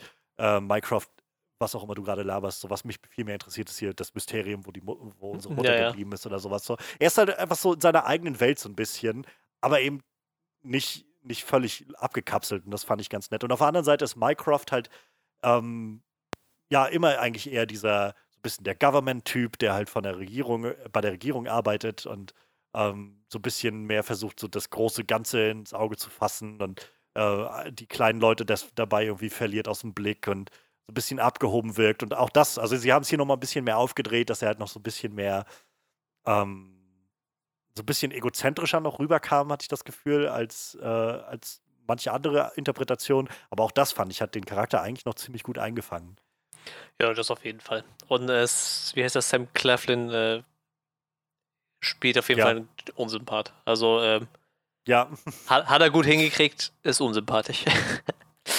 Ich meine, er sagt ja selbst an einer Stelle irgendwo so, ich bin hier nicht der Villain. So. Ich bin Nö, ist er ja auch nicht im Endeffekt. Te technisch gesehen ist er das auch nicht, aber ähm, irgendwo halt schon. Also ich meine, der Film dreht sich ja auch irgendwo darum, nicht nur um den konkreten Fall, sondern so ein bisschen um die Rollen, die so vergeben werden in der Gesellschaft und wie sich Leute in den Rollen verhalten. Und dahingehend war er halt schon so, so ein bisschen jedenfalls in der Villain-Rolle, insofern, als dass er vielleicht ähm, Dinge gemacht hat aus seiner Position, ohne sich darüber bewusst zu sein, was das eigentlich bedeutet oder mit anderen Menschen macht. Oder so. Ja, und auf jeden Fall innerhalb der Familie Holmes ist er der, der Villain, sag ich mal, ne? Auf jeden Fall so ja. der, der, böse Bruder, sag ich mal, wenn, wenn Sherlock halt der gute Bruder ist. War er halt so der, der böse Bruder. Aber vielleicht nochmal zu, zu Sherlock Holmes zurück. Also ich, ich mochte Henry Cavills Performance ja, ja, sehr in dem Fall. Film. Ich war, also, ich, was soll ich sagen, was soll man sagen? Ich, ich, ich habe absolut nichts gegen Henry Cavill und ich habe halt auch weiß ich nicht, alles, was ich bisher von ihm gesehen habe, mag jetzt nicht das meiste sein, aber was ich von ihm gesehen habe, habe ich halt auch gemocht bisher. Also ähm, jedenfalls seine Performance in dem Ganzen. Ja. So, ich, eigentlich finde ich es mittlerweile so ein bisschen bewundernswert, dass er, was er so an, an so ein bisschen ikonisch ist, an einigen Stellen auf jeden Fall ikonisch, aber auf jeden Fall irgendwie so wegweisenden Rollen irgendwie eingenommen hat. So, ich meine, er war als Superman und ist immer noch irgendwie Superman, ja. so genau weiß das, glaube ich, keiner so recht. Ähm, jetzt Sherlock Holmes, irgendwie hat den Witcher jetzt irgendwie zum Leben erweckt, der auch so eine sehr, sehr popkulturlastige Figur ist. Und ähm, also irgendwie, das fand ich, fiel mir so ein gestern, als ich geguckt habe, so jetzt Sherlock Holmes und auch das macht er irgendwie sehr gut. Ähm, und wie du schon sagst, er nimmt sich irgendwie sehr gut zurück. So, also ich finde, er ist halt nicht so überpräsent ja. in dem Ganzen, aber wenn er halt auftritt, kriegt man halt schon so dieses Gefühl von, oh, der große Sherlock Holmes ist ja, jetzt ja, im Raum. genau, genau. Und äh, und lässt so ein bisschen was, was so an, an Wissen droppen und auch so gibt auch so ein bisschen an an ein, zwei Stellen, so wo er das halt so ein bisschen raushängen lässt, was er so kann und wie er drauf ist, aber wieder da nie aus so einer Position von ich bin besser als ihr, sondern einfach so, keine Ahnung, nehmt, nehmt euch mal ein bisschen Beispiel oder sowas. Ähm, ich weiß, es gab so diesen Moment, wo er ähm, die, die äh, Kaffeebesitzerin, Schrägstrich, Material Arts yeah. äh, Leiterin aufgesucht hatte und ähm, ihr erklärt hatte, wie er das rausgefunden hat. Und wir haben ja vorher quasi schon ähm, Enolas Weg rausgefunden, wie sie da zu der ge gefunden hat. Und dann sehen wir halt von Sherlock, dass er irgendwie die Briefe gefunden hat und so durch die Asche an den Schuhen und sowas. So, so eine mhm. ganz kleine Sache, aber so typisch ja. Sherlock Holmes, so auf die richtigen Details an der richtigen Stelle geachtet. Und auch da, wie er dann irgendwie das so rüberbringt mit so einer Klarheit und äh, auch wie er mit ihr kommuniziert und meint irgendwie so, keine Ahnung, wir können uns beide was antun, deshalb, warum stellen sie nicht einfach die Teekanne runter, denn in ihren Händen ist ja eine tödliche Waffe äh, oder genau, sowas. Ja. Das halt, keine Ahnung, ich fand das einfach sehr, sehr sympathisch und, und sehr, weiß nicht, er hat die Rolle sehr gut für mich ausgefüllt. So, ich konnte ihm das immer abkaufen und wie gesagt, diese Ausstrahlung war halt da von, ja, das ist der große Sherlock Holmes, der hier im Raum steht. Ja, das stimmt schon. Das auf jeden Fall. Hat, hat, er, hat er gut gemacht. Aber das ist echt lustig, wenn, die, wenn man so überlegt, äh, was er sich nachher irgendwie alles auf die Vita schreiben kann, wenn er so gespielt hat. Ich war mal Superman, ich war mal der Witcher, ich war mal Sherlock Holmes, ich habe alles schon durch. So. Ja, ja, ja, genau. Das ist halt. Fände fänd ich krass. Also. Das ist auf jeden Fall ein bisschen witzig. Oh, der hat mal in Hellraiser Hellworld mitgespielt. Der Film war leider echt ziemlich kacke. Gut, aber das war 2000, 2005. Da war der 22, das sei ihm verziehen. Ich, ich finde das so geil, dass Ja, der Typ halt im Privaten halt einfach der übelste Nerd ist. So, ich ich stehe voll auf dem sein Instagram-Feed, wenn er dann anfängt, irgendwie eine Kiste mit, mit Computerteilen zu, zu bestellen und dann einfach so einen Gaming-Rechner Ja. zusammenbaut oder Warhammer-Figuren anmalt und so. Der Typ ist einfach total gut. Wenn ich, ich hatte irgendwo mal das Interview mit ihm gesehen, wo er davon erzählt hatte, dass er ursprünglich wohl vorgesehen war für die Rolle von Edward in den äh, Ach, Twilight-Filmen. krass. Weil er halt so ziemlich dasselbe Alter wohl hat wie, wie äh, Robert Pattinson. Und die Autorin hatte ihn damals wohl, die Stephanie Meist hatte ihn wohl irgendwie im Kopf dafür. Da war er, glaube ich, auch noch nicht groß raus oder sowas. Also sein großer Durchbruch dürfte da noch nicht gewesen sein. Aber ähm, ja, aber hatte sich dann irgendwie nicht ergeben. Ich weiß nicht mehr genau warum. Und die Dinge haben sich dann so entwickelt, wie sie sich entwickelt haben. Und ja, wahrscheinlich zum, zum Besten würde ich mal raten. Also ich meine, beide sind jetzt mittlerweile im DC-Universum angekommen. Irgendwie Ähm, ja. Gesundheit. Ähm, und haben irgendwie, glaube ich, ziemlich rosige, eine ziemlich rosige Zukunft vor sich. Ähm, ich sehe gerade, er war auch 2011 bei Krieg der Götter dabei als Theseus. Ach, Ich habe den, ich hab den schon mal gesehen, aber ich, pff, das hätte ich jetzt dir nicht mehr sagen können. Ja, da sind total viele Sachen. mitgespielt hat. Ich habe halt auch der Sternwanderer gesehen, so, aber der ist ja halt auch in der, in der Besetzungsliste sehr weit unten, so, ne? Also hätte ich dir jetzt auch nicht sagen naja, aber ich glaube, ich glaube, in Krieg der Götter ist er halt die Hauptrolle. Oh, ja, okay. Ja, tatsächlich. Ja, krass. Und den, also ich glaube, Ja, den hab ich ich, habe mal. den auch gesehen, ja. Definitiv habe ich den gesehen. Verrückt. Oh, nee, den, den habe ich gar nicht gesehen. Ich dachte an diesen. Kampf der Das ist der gar nicht. Ja, ja, genau. das, ah, okay. das, das war der gar nicht. Das ist noch ein anderer. Das erklärt Ja, okay, Wahrscheinlich ja, ja, kam der ja, so zur ja, selben ja. Zeit raus. Dann habe ich wahrscheinlich auch einen anderen Ich gesehen. dachte jetzt gerade so, hä, war das tatsächlich der? Aber naja. Ähm, ja. Äh, wo wir jetzt schon bei Schauspieler sind, also wie gesagt, ich bin einfach. Ich, also bei allem Lob oder so und über Henry Cavill und so weiter, ich finde Millie Bobby Brown haut das Ding irgendwie ziemlich, Ja, ja, jeden Fall. ziemlich nach Hause, die ganze Nummer. Ähm, trotzdem erwähnt werden sollte noch, finde ich, Helena Bonham, Ja, Carter. Ich habe die auch so genossen in jeder ihrer Szenen, wie sie das so, diese Energie rübergebracht hat, die sie da war, hatte als die Mutter und so ein bisschen auch, was ja auch die, also es, ich mo- mochte die Stelle, als äh, Enola dann in ähm, der Limehouse Road oder wie, was das war, ähm, das, dieses Labor ja, mit den gefunden hatte Bomben, mit den ja. Bomben und, und selbst diese Zusammenhänge gezogen hatte, zu sagen, Mycroft hatte recht, sie ist gefährlich und, und Sherlock hatte recht, sie hat einen Plan und so ein bisschen klar wurde, so die, die Dame ist halt einfach, sie, hat, sie ist halt sehr ambitioniert, sie ist auch sehr weird, sie ist auch so ein bisschen auf ihrem eigenen Weg, ähm, aber weiß nicht, ich hatte auch nie den Punkt, wo ich sie so massiv verurteilt Nee, hätte nee. oder sowas. Es war einfach, so, man, man, man konnte es nachvollziehen. Ich meine, es gab einen Moment, auf den vielleicht später nochmal zu sprechen kommen, eigentlich ein ziemlich zentraler, wo ich so gedacht habe, da kam dir nichts Besseres in den Sinn. Aber ähm, trotzdem, also ich fand's, äh, fand ich ganz toll. Also hab, hatte ich sehr genossen, auch gerade ihre Szenen zusammen mit Millie Bobby Brown waren sehr, sehr schön. Also so diese Kampfmontagen, äh, wo sie so trainiert haben oder ähm, auch nur Sachen, wo sie irgendwie zusammen Experimente gemacht haben oder sie gelesen haben oder was auch immer.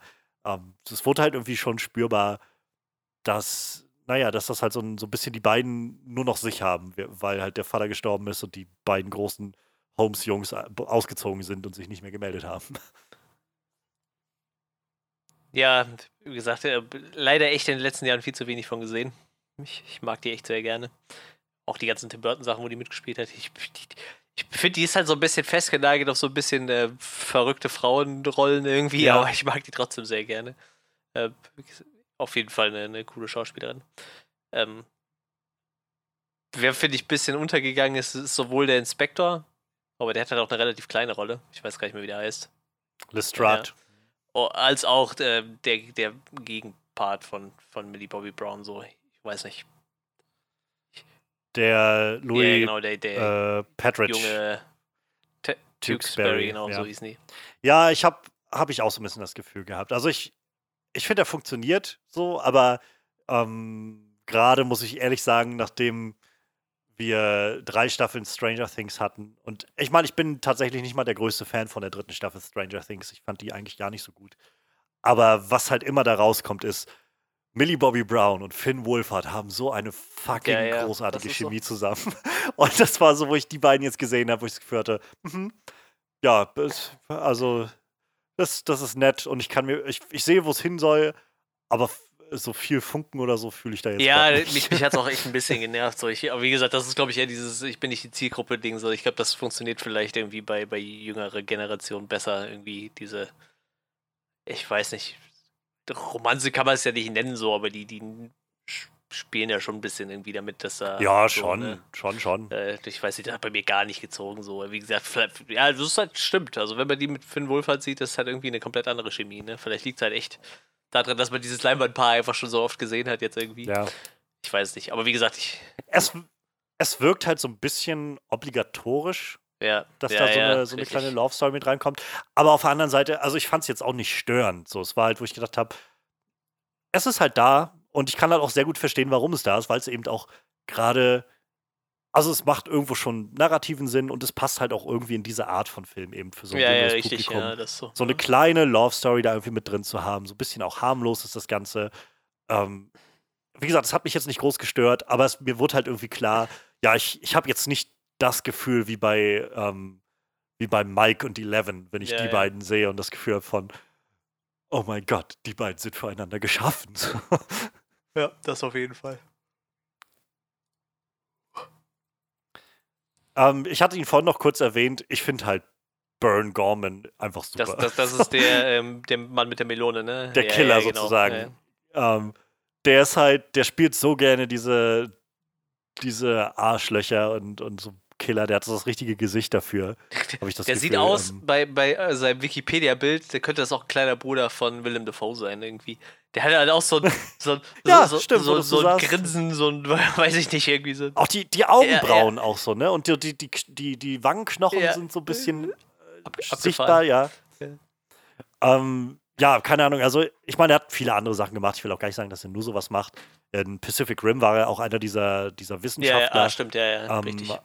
Aber ich muss halt auch immer dran denken, in, Game of Thrones hatte er, glaube ich, eine relativ kleine Rolle irgendwo als einer dieser Leute von der Nachtwache oder so, glaube ich, der dann auch irgendwann abgedreht und meuchelnd durch die Gegend gerannt ist oder sowas. Also das ist so immer das erste Bild, was ich von dem habe. Und hier hat er auch genau diese Rolle sehr gut ausgefüllt, fand ich jetzt so genau diese Präsenz reingebracht in, ja, in diesen Henchman-Villain, irgendwie diesen Killer, der da unterwegs war. Fand ich auch eine ziemlich krasse Szene, als er versucht, sie zu ertränken in diesem Bottich. Ja, da, also das ist gut, dass du das ansprichst. Das ist nämlich so ein bisschen das, was ich, äh, was ich, was ich von meinte mit so, ich finde, dieser Film hat sowohl diese, diese, diesen Humor und so dieses, dieses Mystery-Abenteuer, was ich als Kind gemocht hätte, aber er hat eben auch so ein paar Ja. sehr Ne?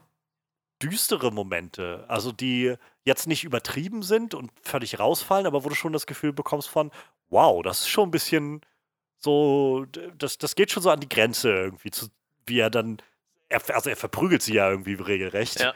ähm, weil, weil Inola dann auch äh, sich sehr überschätzt und verschätzt ähm, und dann ertränkt er sie im Prinzip und wir sehen sie dann da wirklich eine halbe Minute oder so strugglen an der, an der Tonne, wie sie irgendwie versucht wegzukommen und dann irgendwann aufhört. Und es war dann ihre Finte, aber trotzdem war das so ein Wow. Ähm, und dann auch später, also ich meine, er rennt dann mit einer Flinte durch, durch den Raum und ballert halt auf die Kinder. Und den einen schießt er halt voll. Ah, nee, das macht dann die Oma, aber ähm, er, ja, also keine Ahnung, fand ich. Fand ich, also es hat schon so diese edgigen Momente Auch da drin, die, die, äh, irgendwie aber auch gut die Szene, wo reinpassen. sie quasi das Labor findet und dann äh, ist ja dieses Labor voll mit Bomben, wo du so aus und denkst, Alter, Ja. es gibt halt hier so eine, äh, scheiße, wie heißt der Film? VW Vendetta-Nummer irgendwie, will die da irgendwas Großes in die Luft jagen? Ist das eigentlich eine Terroristin oder was? Also, fand, fand ich schon ein bisschen schräg, so, ja, das, das stimmt.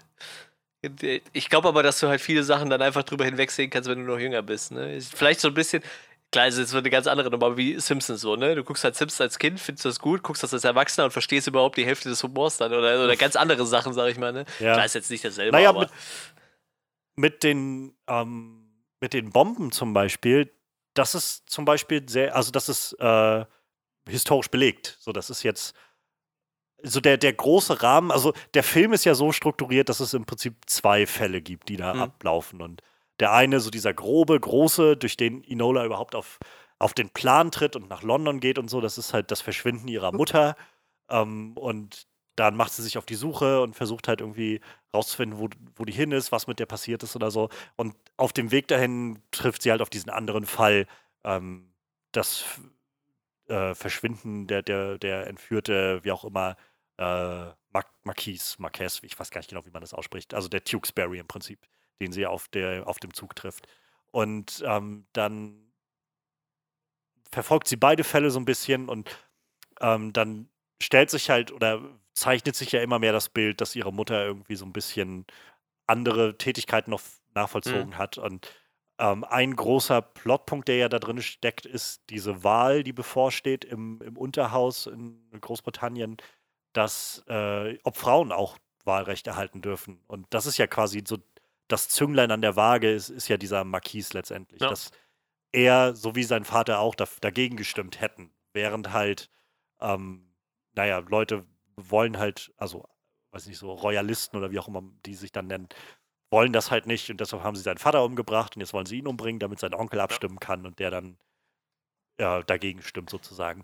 Und was der Film halt anreißt, also er benennt es nicht konkret, aber das, was passiert, hat es halt echt gegeben. Also das äh, zum einen diese Bewegung, das waren, war ja diese so äh, bekannt oder sogenannte äh, Suffragettes-Bewegung, so, Suffragetten, glaube ich, sagt man einfach auf Deutsch, dann einge, ja, eingedeutscht, ähm, die quasi für das Frauenwahlrecht gekämpft haben Anfang des, äh, ich weiß gar nicht, wann das war. Anfang, ja, 1884 steht hier, also da war diese. Genau, also so um so zwischen 18. und nee, zwischen 19. und 20. Jahrhundert, so in diesem Bereich haben die ähm, sich dafür eingesetzt. Und, und da gab es halt nämlich tatsächlich, und da kann ich mir erinnern, hatten wir auch mal irgendwann in einem Seminar darüber gesprochen gehabt, ähm, gab es das. Also es gab so eine so Bewegungen und Richtungen dieser äh, Suffragettes, die halt gezielt Bombenattentate gemacht haben. Letztendlich, also sie haben immer nur ähm, Gebäude, also mhm. leerstehende Gebäude, quasi Eigentum beschädigt. So ein bisschen das, was halt, weiß ich nicht, die, die Linke heutzutage macht, von der man, also in den meisten Fällen geht es ja darum, irgendwie Autos kaputt ja. zu machen oder was weiß ich, also Eigentum zu beschädigen. Und das war quasi so deren Ding da, womit die halt Aufmerksamkeit gemacht haben, Aufmerksamkeit erregt haben. Was ja auch Helena Bonham Carter sagt in dem ganzen Ding. Sie sagt so, du, du musst halt unbequem sein. Du kannst halt nicht stillstehen, weil wenn du stillstehst dann, und, und nichts machst, dann, ja, dann wird sich auch nichts ändern, so ungefähr. Und ähm, das fand ich ziemlich nett, dass der Film das so eingebunden hat und auch tatsächlich mit Kontext versehen hat. Also es wird ja auch gerade dieses Gespräch, was Sherlock mit der, mit der äh, Kaffeebesitzerin, ja, ja. Schrägstrich, Natural Arts Trainerin hat, wo sie halt auch sagt, so ja, für dich ist das alles einfach zu sagen, ich kümmere mich nicht um Politik, weil wenn du dich nicht um Politik kümmerst, dann passiert ja nichts. Du kannst dich auch weiter auf deinem, auf deinem äh, Reichtum ausruhen und auf deiner Position, auf deinem Ansehen und so. Wir können uns das nicht leisten. So, wir müssen halt mit allen Mitteln irgendwie kämpfen für unsere Rechte. Und ja, also, keine Ahnung, das mochte ich eigentlich, dass der Film das so ein bisschen da reinge reingestreut hat und auch so ein bisschen tatsächlich mit, mit mehr Feingefühl angegangen ist, als ich das erwartet hätte. Ja, das stimmt. Das war schon. Äh, wie gesagt, ist ja auch vom Thema her relativ erwachsen. Ist ja jetzt nicht unbedingt so ein Thema, was äh, jüngere ja. Generation wahrscheinlich anspricht. Das stimmt schon. Das habe ich mir dann auch gedacht, irgendwie, dass das dann doch wahrscheinlich ein relativ wichtiges Thema war. Mir hat das jetzt nichts gesagt, aber äh, Frauenwahlrechte natürlich schon, aber jetzt diese Reform, die es da geht, ja. das, äh, so geschichtlich bin ich da nicht drin, aber ja, ich meine, Frauenwahlrecht. Äh, das wusste ich jetzt auch nicht, aber. Frauenwahlrecht ein großes Thema ist, dass das nicht überall selbstverständlich war, ist ja nur. Äh, Eigentlich nirgendwo. Nee, nee, nee, eben. Tatsächlich habe ich aber gelernt im Türkei-Urlaub, dass die Türkei, ich, ich glaube, das erste europäische Festland Land war, wo es Frauenwahlrecht gab. Das kann ja. ich mir vorstellen, ja. Ich meine, die waren ja, damals waren die ja relativ äh, progressiv, als die angefangen ja. haben, so ihre, ihre Republik aufzubauen und so. Ähm, ja, also keine Ahnung, ich, vielleicht kann man darüber auch schon nochmal so auf, auf, das, auf den größeren Rahmen zu sprechen kommen. Der Film neben, sag ich mal, diesem Mystery-Aspekt, über den wir sicherlich bestimmt auch noch reden, äh, hat der Film ja einfach auch so, so ein großes Thema, was irgendwie diese, schon so ein bisschen Feminismus ist, so ein bisschen diese ähm, Empowerment und ähm, Suche nach Selbstständigkeit und, und, den eigenen Rechten, wo halt Figuren rundherum im Film, wie jetzt halt Helena Bonham Carters Figur, so die äh, Holmes Mutter, darum kämpfen. Wir haben halt Leute wie Mycroft Holmes, die sich ganz massiv dagegen stellen und auch so sagen, ja, ich dachte, dieses Land geht vor die Hunde und so, ähm, wenn die jetzt da, dafür stimmen, dass die auch noch alle wählen dürfen. Ähm, du hast irgendwie jemanden wie Sherlock, der sagt, ja, mich interessiert das alles nicht und damit aber irgendwie auch nichts weiter beisteuert. Und du hast halt jemanden wie Enola, die halt eigentlich keine Ahnung davon hat, aber da so reinsteuert und merkt, wie sie einfach behandelt wird von allen rundherum und ähm, sich versucht dagegen anzu, aufzulehnen, anzulehnen.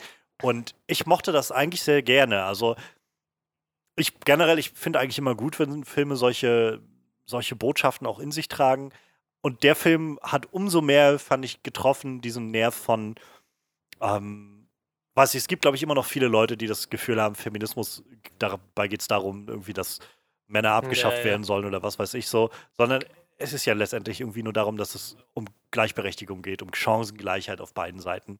Und dass Feminismus genauso Männer ansprechen kann und sollte. Und ich finde, der Film macht das eigentlich ziemlich gut, indem er sowohl diese Ebene hat zu sagen, ja, es geht hier also in diesem historischen Rahmen auch um das Frauenwahlrecht und so, aber die zentrale Botschaft des Films, die ja auch irgendwie ganz klar benannt wird, ist so ein ähm, The future is yours. So dieses, dieser, ich, so ungefähr war, glaube ich, der Spruch, den, ähm, den Helena Bonham Carter Millie Bobby Brown mitgegeben hatte. So ein, so es ist deine Zukunft, sie liegt in deinen ja. Händen. So, es ist halt nicht die von den anderen, es ist nicht die, die ich irgendwie für dich vorgesehen habe, die, die deine Brüder für dich vorgesehen haben oder sowas. Und das ist was, wo ich das Gefühl habe, also keine Ahnung, wenn man das jetzt, das macht keinen Unterschied, ob du das als, als Junge oder als Mädchen, als Mann oder als Frau siehst oder auch als Drittgeschlecht, was auch immer. Ähm, das ist was, was einfach so universal ist. Aber irgendwie ganz wichtig, sich mit, vor Augen zu führen, dass es darum geht, seinen, seinen eigenen, ähm, seinen eigenen Weg zu finden, seinen eigenen Weg zu gehen und gesellschaftlichen Rollenbildern vielleicht nicht unbedingt immer entsprechen zu müssen. Und das, ja, wie gesagt, finde ich, ist genauso relevant für Männer wie auch für Frauen. Und umso schöner finde ich das eigentlich, weil ich das Gefühl habe, ja, sowohl als so eine Mystery-Geschichte funktioniert das, als auch als so eine, so eine gewisse feministische Geschichte, aber eben auch als eine feministische, feministische Geschichte, die für alle gelten kann, wo, wo du selbst, wo du nicht sagen kannst, das ist nur was für Mädchen, die das jetzt mal gucken sollten oder Frauen, damit die sich empowered fühlen, sondern auch als Mann kannst du darin sehr viel Motivation und Inspiration ja. finden, finde ich, in dem, was der Film aussagt. Und deshalb meine ich, ich glaube, als Kind hätte ich diesen Film einfach großartig gefunden. Ich hatte den, ich hatte den echt oft geguckt. Das war so genau diese Art von Mystery-Film, die ich gerne geguckt habe als Kind. Irgendwie so, so ein schönes Abenteuer und äh, dann auch noch mit so einer schönen Botschaft da drin. Ich hätte den echt gern geguckt damals. Ja, das ist gut möglich, das stimmt. Ich kann mich da nicht mehr so gut reinversetzen, das ist bei mir zu lange. Ich bin, ich bin ja so viel älter wie du, bei mir ist das. ich, ich könnte ja auch gar nicht mehr sagen, was ich so als Kind gerne geguckt habe. Also klar, ein paar Sachen kriege ich halt immer noch zusammen, aber so wirklich Sachen, wo ich jetzt ja. wirklich dran gehangen habe, so was ich immer wieder gucken konnte, weiß, wüsste ich jetzt gar nicht mehr. Ich habe immer das Gefühl, wenn ich mir so Sachen angucke, irgendwie so, da gucke ich so die Mumie und denke so, du warst halt elf, wie der rauskam, so. Da hast du schon damals ziemlich gefeiert. Hast du nur gar nicht mehr im Kopf gehabt, dass du da noch so jung warst irgendwie. so, so, ja. so, Dinge halt irgendwie, ne? So endet das bei mir dann meistens. Aber wenn ich jetzt, jetzt sagen müsste, was ich als Kind gerne geguckt hätte oder gerne gesehen hätte, könnte ich es dir nicht sagen. So. Ich, wie gesagt, es kommt dann immer so, wenn du irgendeinen Film guckst und denkst so, boah, da warst du noch echt jung, wie der Film rauskam, so. Ja. Das als Kind echt gerne geguckt.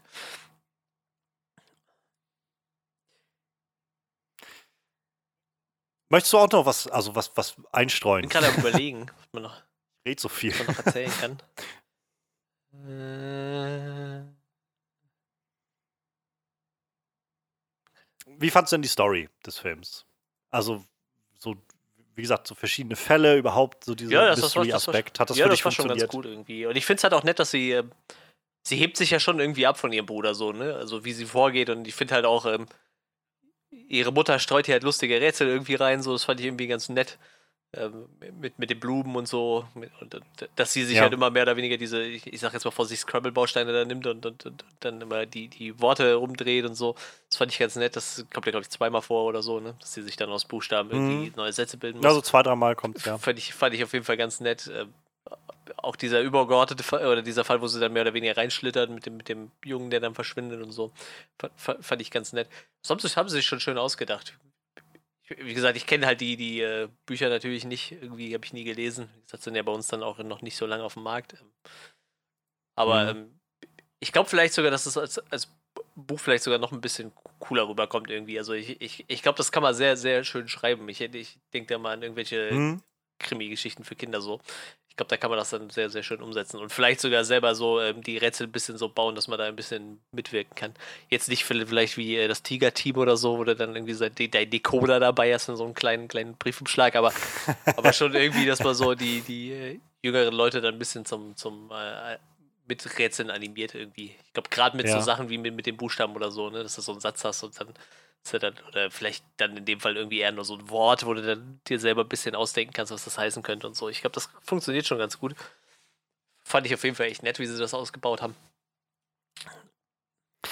Ja, ich mochte einfach auch die, wie gesagt, die, die Schritte, wie der Film diesen, diesen Fall aufbaut, dass du halt so Stück für Stück einfach mit ihr zusammen auf diesen Fall gehst. Es gab so ein paar Momente, wo ich, wo ich mich so ein bisschen geärgert habe, weil ich das Gefühl hatte von, dass weiß nicht, kam jetzt ein bisschen zu sehr aus dem Nichts irgendwie, aber ähm, so insgesamt hat mir das irgendwie doch, also ich, ich fand das sehr, sehr spannend einfach. Mhm. Ich fand es war eine, eine, schöne, spannende kleine Krimi-Geschichte, die da mit reinkam.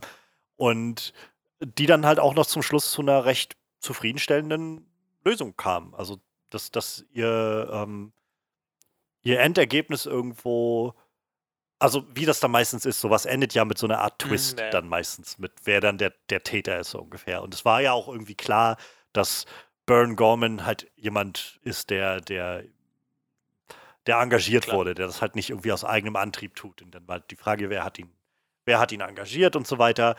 Ähm, und eigentlich, glaube ich, hätte man. Habe ich, hab ich auch gerade gedacht, das gibt mir auch gerade durch Kopf. Man hätte wahrscheinlich. Aber weil, weil meistens, meistens ist es ja dann so, dass es nur ein, zwei andere Figuren noch nebenher gibt, die eingeführt wurden. Und eine von denen muss es dann sein. So, das ist so diese typische Procedural-Variante, die du irgendwie bei, ähm, was ich, also ich habe eine Serie, die ich wahnsinnig gerne geguckt habe, war halt Mentalist. Mhm. Und diese Serie funktioniert halt immer wieder gleich mit jedem dieser Fälle. So, das war halt immer so ein, du kriegst halt einen Fall, dann kriegst du eine Handvoll äh, Verdächtiger präsentiert ähm, meistens deutet es erst auf einen hin, der ist es dann nicht. Ja, und dann ja. ist es irgendwie einer von den anderen dreien oder so. Und äh, meistens dann noch einer, von dem du es nicht so sehr erwartest oder sowas in der Art. Aber es war irgendwie immer trotzdem spannend und witzig. Aber das war halt sowas, wo ich gedacht habe, als dann die alte Lady auftrat und auftauchte, wo ich gedacht habe, oh. Also ich meine, macht Sinn, ähm, ich habe halt gar nicht dran gedacht, aber ich, hätte, man hätte drauf kommen können, ja. weil es gab keine anderen Figuren noch so wirklich, die hier aufgetaucht wären ähm, und das irgendwie noch hätten in die Hand nehmen können oder so. Aber dafür war auch, glaube ich, die so ein bisschen das gegen den Zuschauer auch wieder ausgespielt. So ein, ähm, gerade wie sie mit Enola das, äh, diese kurze Unterhaltung hatte im, im Wald, war sowas, wo ich dann auch sofort irgendwie das Gefühl hatte von, ach, so eine nette Omi. Ja, so, eine, ja, ja. so eine nette alte Omi, so gleich mal irgendwie jeglichen Verdacht abgelegt oder so. Da haben sie das sehr clever ausgespielt. Ja, vor allem das Ganze geht ein bisschen besser auf wie äh, zum Beispiel Mord im Orient Express, den ich dann echt in seiner Lösung extrem lahm fand. So, Wo du dir nachher auch schon gedacht hast, so, die sind alle so verdächtig. Am Ende haben die sowieso alle irgendwie was damit zu tun. So, und ja, so kam es dann auch. Klar, du hast nicht wirklich ausgemalt, dass es so absurd ist, aber und hier, das, das ging dann schon besser auf. Und das macht er dann auch irgendwie mit, diesem, mit, mit dieser Abstimmung, da macht er das dann schon irgendwo ziemlich viel Sinn. Und bei ähm, Mord im Orient Express war halt mein Problem vor allem, dass das auch sowas war, was überhaupt nicht vorbereitet nee, war für nee, mein nee. Gefühl. Es war halt sowas, das war halt genau sowas, wo du irgendwie nicht groß mitraten kannst, sondern weil, weil äh, hier Hercule Poirot dann auf einmal sich an Sachen erinnert, die ein halbes Jahr vorher ja, passiert ja, sind oder sowas. Dann, ja. Wo du halt als Zuschauer ja was, woher soll ich das wissen? So, das weiß ich, fand ich sehr, was, fand ich aber nicht zufriedenstellend, keine Ahnung. Ähm, ja, insofern fand ich, hat Enola Holmes das irgendwie besser gemacht. Ja, das stimmt. Ähm, ich, ich fand es krass, dass Enola, ähm, also es machte schon Sinn, aber ich habe trotzdem gedacht, so, wow, Sie war 16, als sie ihren ersten Mann getötet hat. Ja, irgendwie schon. So, sie hat Burn Gorman irgendwie, also natürlich in, alles in Notwehr. So, sie hatte jetzt auch nicht darauf abgesehen gehabt, ihn umzubringen, aber er war halt tot. So, wo ich ja schon, okay, so wie er auch dann da runtergefallen ist und den Kopf angehauen hat. Und ich so, okay. Und dann lag er noch einen Moment da und sie hat ihn irgendwie versucht so zu befragen und dann dachte ich so, oh, hat er doch überlebt? Wollen sie es doch nicht? Nee, doch, er stirbt jetzt. Ach ja. Ja, das stimmt. Die hat mit 16 auf jeden Fall schon einiges erlebt. Ich finde, das hat so ein bisschen, keine Ahnung, vielleicht wahrscheinlich vergesse ich ganz viel, was seitdem auch passiert ist und wo das auch schon der Fall war. Aber ich muss dann immer so denken an die frühen 90er oder sowas, wo scheinbar sowas, wo man sich nicht so viele Gedanken darüber gemacht hat, wo dann, ich muss immer dran denken, in dem ersten Turtles-Film, den mhm. ich bestimmt vor über 20 Jahren das letzte Mal gesehen habe. Aber der im Prinzip damit endet, dass sie Schredder irgendwie vom ja, Dach werfen ja, in so eine Mülltonne und der dann in einer Mülltro Mülltonne zer zer im Prinzip getötet wird. So sie machen es dann im nächsten Film irgendwie rückgängig oder erklären es dann nicht mehr, warum er wieder da ist. Aber äh, in dem Moment gehst du davon aus, dass er jetzt tot ist. Und das ist eigentlich verdammt düster für so einen Film, habe ich das Gefühl. Aber irgendwie, da hat man sich, glaube ich, einfach nicht so Gedanken drüber gemacht. Und so fühlte sich das für mich so ein bisschen an an der Stelle, wo ich dachte, wow, man sieht jetzt echt, wie er so auf die Seite knallt. Ich meine, er ist auch gerade mit, mit so einer Schrotflinte ja, ja. dahin hergerannt. Aber trotzdem, es ist, es ist schon krass für so einen Kinder-Teenie-Film. Ja, das stimmt schon. Das, das, das ist wohl wahr. Allerdings muss man auch sagen, ihr kauft man ja auch scheinbar ab, dass sie mit äh, 16 schon äh, Witwe ist.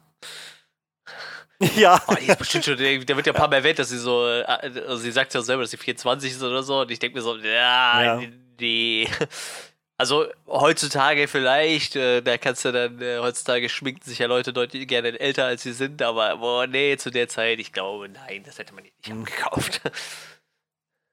Andererseits denke ich so, ich meine, keine Ahnung, wie damals das, das Heiratsrecht ja, war. Ja, ich wahrscheinlich kann mir auch gut vorstellen, dass sie sagen, können, ja. ja. gut, die ist so 16, 17 oder sowas. Gut möglich, dass sie irgendeinen so alten Sack schon hatte, den sie jetzt heirat, ja, ja, sie verheiratet wurde sein, und jetzt steht sie dann so da oder so. Aber auch das mochte ich zum Beispiel sehr gerne, dass sie da auch so dieses so Sherlock Holmes war ja auch, glaube ich, jemand, der immer mal gerne mit so ein paar Kostümen und sowas gearbeitet hat. Und das als Element aufzugreifen und zu sagen, so sie, sie verkleidet sich dann immer mal wieder als irgendwen. Auch dieser Running Gag, dass sie irgendwie Leuten angeboten hat, für 5 Pfund ihre die Klamotten zu tauschen Ständig. oder so. ähm, ja, fand ich, fand ich einfach, fand ich sympathisch. Also, ähm, so generell, vielleicht sollte man das also auch nochmal dazu sagen. Wir haben jetzt irgendwie ganz viel rundherum geredet. Ich finde die Charakterisierung von Enola Holmes auch ja. einfach sehr spannend, weil das eben, ich hatte fast damit gerechnet, dass es eher so wird, ja, das ist mein großer Bruder Sherlock Holmes und ich bin quasi klein Sherlock Holmes. Und und halt ein Mädchen. Und jetzt mache ich meinen eigenen Fall. Aber sie haben es eigentlich sehr gut hingekriegt zu zeigen, sie ist halt auf jeden Fall sehr, sehr fähig und sehr, sehr clever, aber sie ist eben nicht Sherlock Holmes. So, sie ist halt schon eine eigene Figur, die da im Raum steht. Mit ganz eigenen Fähigkeiten und Fertigkeiten und vor allem auch Fehlern, die so passieren. Also, ich hatte es vorhin schon gesagt, in ihrem ersten Kampf, wo sie da fast ertränkt wird von äh, Burn Gorman. Das war sowas, wo ich gemerkt habe, irgendwie, weil sie sich ja auch noch immer so ausmalt, wie sie mhm. das alles trainiert hat und so und merkt einfach, dass sie damit voll auf die Fresse fällt, weil sie halt keinerlei Erfahrung hat oder sowas. Und das fand ich, fand ich sehr schön zu sehen, dass sie halt so eine auch Fehler gemacht hat, sich auch mal überschätzt hat, halt lernen musste, weil das ist was, was Sherlock Holmes, finde ich, in vielen Sachen nicht hat. In vielen der Adaptionen ist er halt einfach so ein Ultragenie, ja, ja. wo er, selbst wenn er Fehler macht, stellt sich dann am Schluss raus, ach, er hat das alles schon von vornherein gewusst und das alles nur vorgespielt, um den Gegner aus der Reserve zu locken. Halt irgendwelche Mindgames oder sowas. Was halt eine Zeit lang nett ist, aber wenn das bei jedem Fall passiert, habe ich irgendwann das Gefühl von, warum soll ich irgendwas hiervon ernst nehmen? Der Typ ist sowieso unfehlbar. So. Und das hatte ich halt nicht das Gefühl. Ich hatte schon das Gefühl, dass sie ihre eigene Person ist. Wie, wie der Film ja auch selbst sagt, geh deinen eigenen Weg. Ja. Und ich finde, das ist sehr, sehr gut, dass er dem treu bleibt. Ja, ist halt auch, ähm, also ich, ich behaupte jetzt mal, wahrscheinlich sind die äh, Bücher auch ganz nett geschrieben so. Also es gab ja sechs Stück davon und äh, ich denke mal, die werden schon ganz gut angekommen sein und die, die äh, Nancy Springer hat da wahrscheinlich schon einen netten Charakter erschaffen aus, aus dem äh, aus dem bestehenden Sherlock Holmes Universum, was es ja schon gab, mehr oder weniger ich setze das jetzt ja. einfach mal so, so fest, dass es wahrscheinlich so ist irgendwie. Ich keine Ahnung, ob die da jetzt irgendwie viele Preise mitgewonnen hat und wie beliebt die jetzt wirklich sind, aber ich sag mal, wenn du sechs Bücher schreibst, dann glaubt er schon in dein anderes Projekt und dann scheint es auch gut anzukommen irgendwie. Ja. Und ich weiß ja auch nicht, ob du, ähm, wenn du dann so einen Film machst, klar, der beruht auf dem ersten Buch, aber ob du dann nicht sogar, äh, um den Charakter zu festigen, dann auch einfach auf alle sechs Werke, Werke so zurückgreifst irgendwie, ne? Um, weiß ich nicht. Ich denke mal, so ein Charakter lässt sich ja ganz gut ausformen in, in so einem, einem sechs Romanen dann wie gesagt, auf jeden Fall echt äh, nett geschrieben und wie gesagt auch, auch gut umgesetzt von, von dem Team dann halt, ne? Vom Roman zum Film. Ich, ja. weiß jetzt auch nicht, wie, äh, wie nah es jetzt dran ist, natürlich letztendlich. Ich werde wahrscheinlich auch die Romane niemals lesen, aber. Aber es funktioniert, also wie auch immer die Adaption ins verlief, ja, ich ja, finde, es funktioniert ja, eigentlich ziemlich gut als Adaption. Das auf jeden Fall. Das denke ich auch. Ich mochte halt auch gerne, also es, es war ein schöner, schöner Schlusspunkt irgendwie, das zu sehen, wie Sherlock bei Lestrade reinkommt und ähm, Lestrade auf den Tisch haut, was passiert ist und warum äh, der, der junge Marquis irgendwie umgebracht werden sollte und so weiter und das alles auflöst auf seine ganz eigene, er hat seinen, ganz eigenen Lösungsweg gefunden dahin, so diese typische Sherlock Holmes ähm, Deduktion zu sagen, ja, und hier sehen Sie auf dem Bild sind die Orden und so, er war zu der Zeit gar nicht im Land und so weiter und so fort. Deshalb muss es die Oma gewesen sein und sowas. Und seine zweite Frage dann ist so dieses, warum hat ihre Schwester mir das als schon von einer halben Stunde erklärt? So, ja. Das fand ich, fand ich schön und vor allem, dass seine Reaktion darauf auch war, so ein, so ein herzliches Lachen.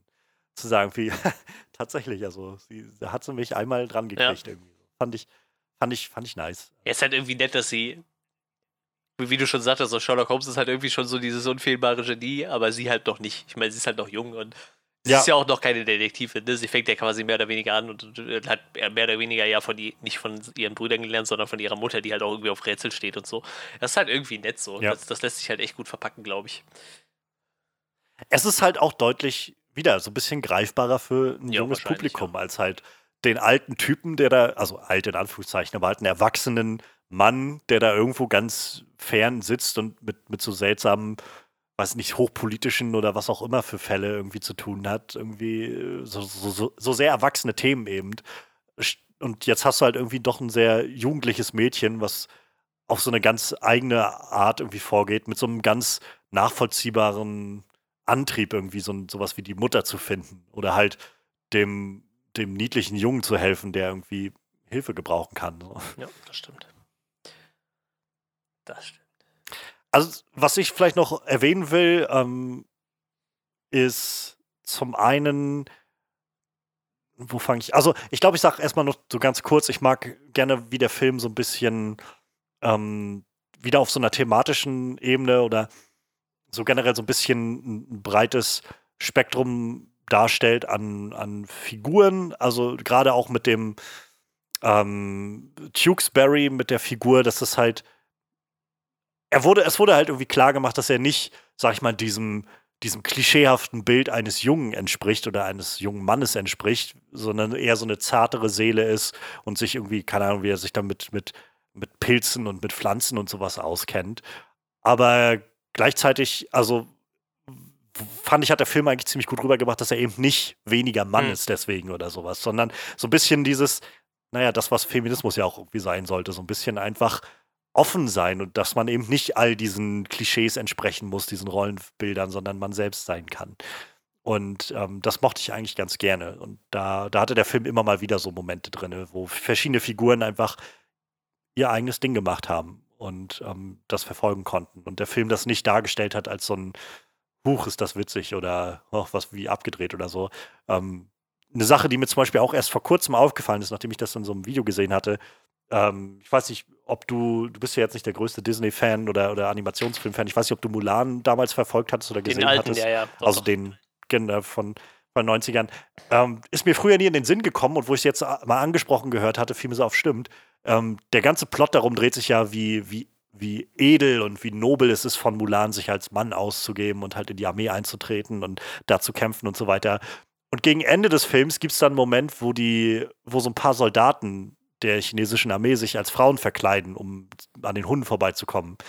Und das wird halt total gespielt als, oh, guckt euch an, wie lächerlich das ist, diese Männer in den Frauenklamotten und so.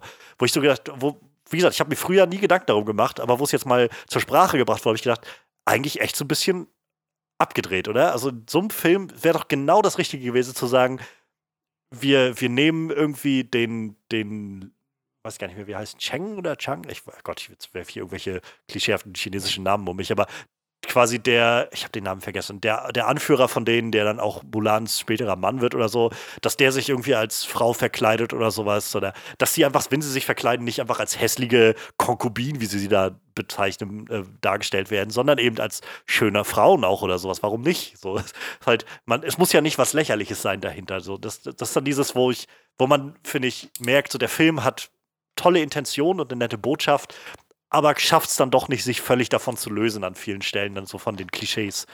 Und hier hatte ich halt das Gefühl, dass der Film das sehr gut gemacht hat. Ähm, sich nicht auf solche Klischees zu beziehen, sondern eigentlich konsequent da drin zu bleiben in seiner Umsetzung. Und äh, was ich darüber hinaus aber noch sagen wollte, war, dass ich den technisch sehr, sehr gut fand. Also ähm, sowohl der Soundtrack hat, also Mhm. der Score hat mir Ja, sehr, sehr gut gefallen.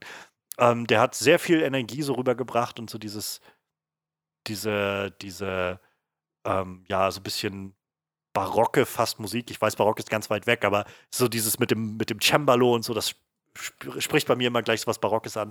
Und ich mochte das Editing, das fiel mir auch Mhm. sehr, sehr auf, sehr, sehr gerne. Ähm, Gerade diese Kampfszene zwischen Millie Bobby Brown und Bo Baron das Gorman, wo immer wieder hin und her geschnitten wurde zwischen ihr und Helena Bonham Carter und den Moves und man konnte alles nachvollziehen. Also ich hatte nicht einmal das Gefühl, dass ich den Überblick verliere oder sowas. Das war, fand ich, eine richtig gut geschnittene Action-Szene. Und der Film hat aber auch generell viele Momente, wo ich das Gefühl hatte, hier ist das Editing einfach sehr gut. Also hier, hier fließt das alles sehr gut ineinander über. Ja, nee, das stimmt schon. Das ist auf jeden Fall so. Ich habe auch gerade mal geguckt, also dieser Daniel Pemberton, der den Soundtrack gemacht hat, hat jetzt unter anderem vor kurzem Birds of Prey noch gemacht. Äh, Spider-Man Into the Spider-Verse, Soundtrack auch von ihm. So. Oh, auch Ja, toller Ocean's Soundtrack. 8, also der hat schon echt viel gemacht. äh, Der hat schon eine. Dafür, dass äh, der Regisseur zum Beispiel im deutschen Wikipedia noch nicht mal einen Eintrag hat, so hat der äh, Musiker dann doch schon äh, einiges auf dem Zettel. Nee, aber das stimmt schon. Der Soundtrack war gut, der Schnitt war gut, mir hat das auch gefallen. Es ist auf jeden Fall. Ähm, ich habe, ich weiß gar nicht mehr, ich irgendeinen Film geguckt, der, der war so anstrengend vom Schnitt.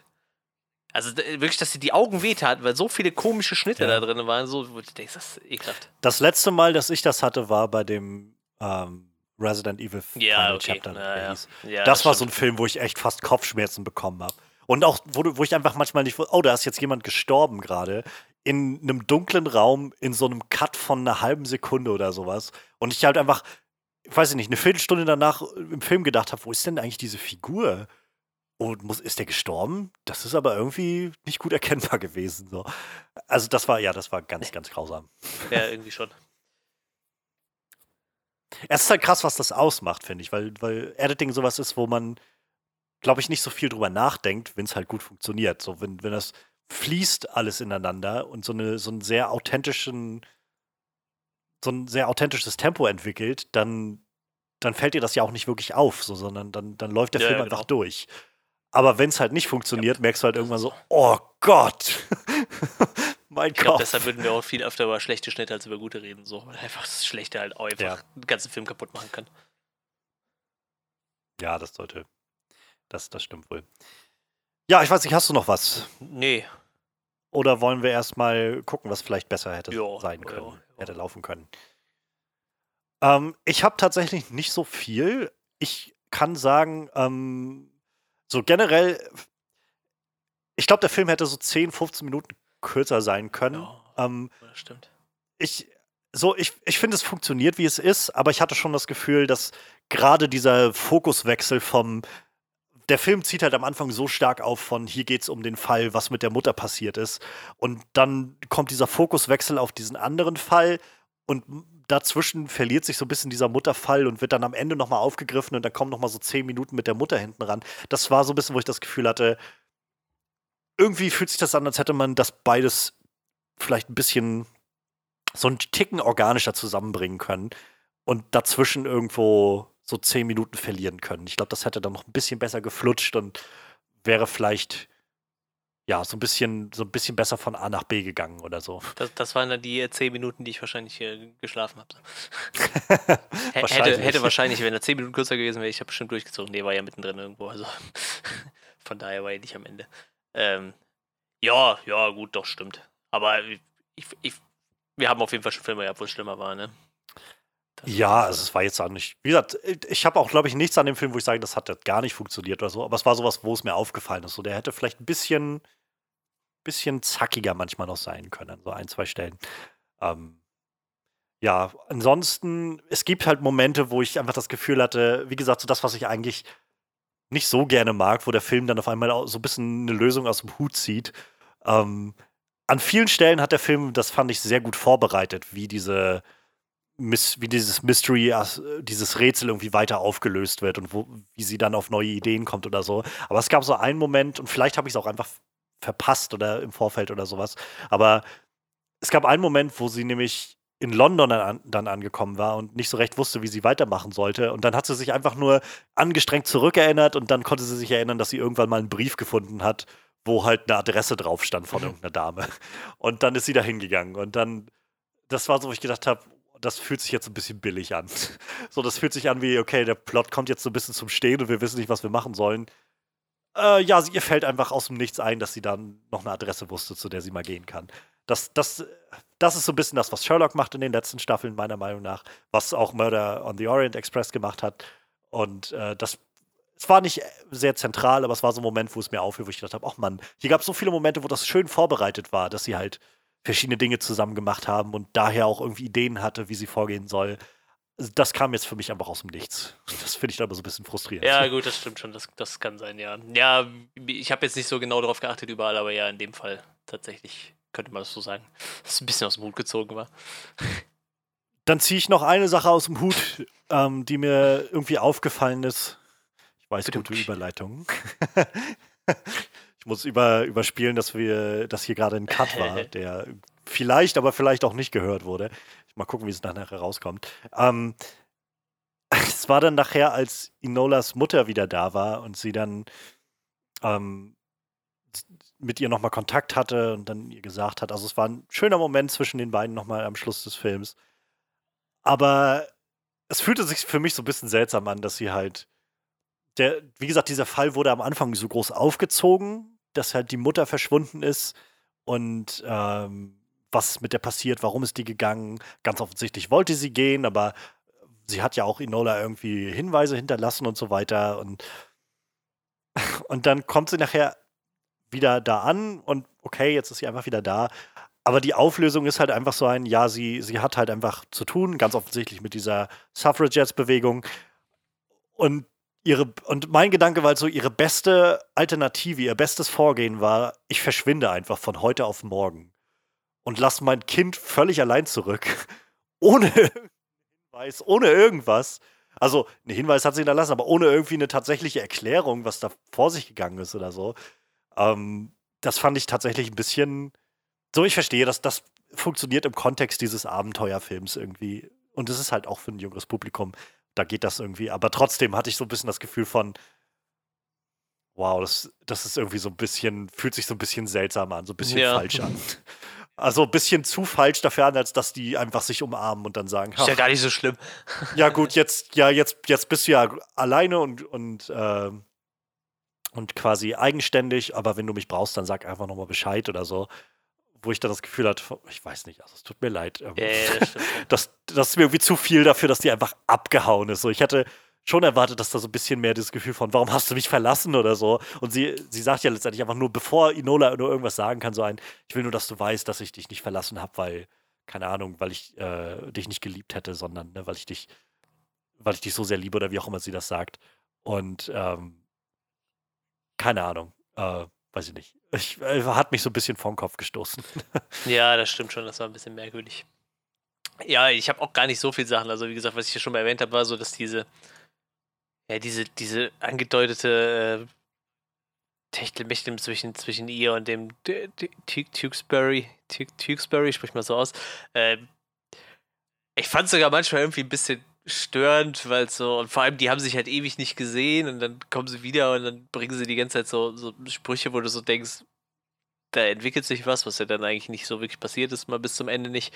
Keine Ahnung, vielleicht wird es ja noch mehrere Teile geben, wissen wir nicht. Äh, ich habe halt echt nicht nur dabei so einfach an manchen Stellen gemerkt, dass der Film halt für, für ein anderes Publikum geschrieben ist. Nicht für mich so, ne?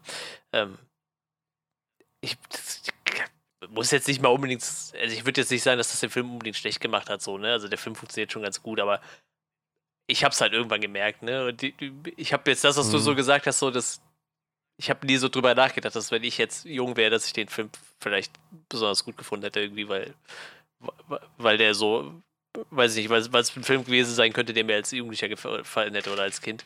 Ähm, wie gesagt, ich habe halt immer nur das Gefühl gehabt, so, der zielt auf jeden Fall nicht auf mich als Publikum ab, so und äh, wie gesagt, gerade so, wie gesagt, dieses Ding mit der Liebesgeschichte und so. Wie gesagt, äh, stellenweise, ich, mir war auch während dem Gucken gar nicht so bewusst, dass es ja eigentlich ein Kind, äh, oder dass es ja eigentlich eine Jugendbuchserie ist, ne?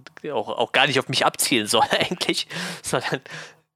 deshalb war ich tatsächlich sehr erstaunt, dass du so, so von Anfang an die Nola Holmes so in den Raum geworfen hattest für den Podcast. So, ich habe, also nicht, dass ich das nicht dir zugetraut hätte oder sonst was, aber mein Eindruck wäre jetzt gewesen, dass du vielleicht einfach nicht den größten Lust, die größte Lust hättest auf so einen Teenie, mehr oder weniger Teenie. Ja, irgendwie, ja, ich hatte das wie gesagt nicht so ganz auf dem Schirm, obwohl ich tatsächlich vorher schon mich darüber informiert hatte, dass mit der Buchreihe gelesen hat, dass es eine Jugendbuchserie ist, ne? Aber gut, äh, das muss ja auch für den Film theoretisch nichts heißen. Aber ja, ich hab, ist jetzt auch nicht so, dass ich das bereut hätte, dass ich den Film gesehen habe. Ne? Also der, der ist, der ist, der, ja, ist, der ist schon. Verstehe schon.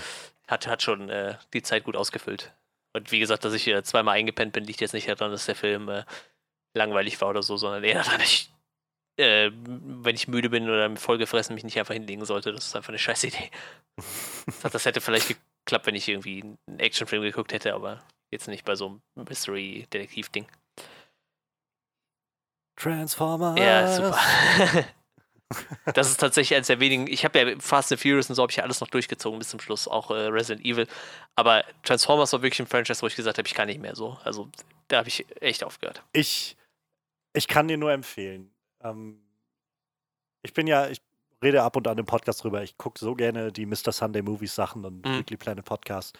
Das ist ja irgendwie alles dieses, die, meistens Australier-Duo. Und eine Reihe, die sie halt bei YouTube machen auf dem Mr. Sunday Movies Channel, ist, dass sie jeden Dienstag ähm, Caravan of Garbage heißt es meistens ist es halt auch Garbage, manchmal sind es auch gute Filme oder Serien oder Bücher, was auch immer, also so, so Comicbücher, wo sie das einfach so in 15, 20 Minuten irgendwie meistens so ein bisschen durchhangeln und so ein bisschen erzählen. Jetzt war, momentan hatten sie gerade die ersten drei Mission Impossible Filme mal sich so ein bisschen angeguckt und kommentiert und so ein bisschen mit ein bisschen Trivia belegt oder sowas. Und sie hatten vor ein paar Wochen, weil jetzt ja, normalerweise richten sie sich ja danach aus, was gerade yeah, so im Kino ja, kommt und machen ja was nix. Passendes dazu.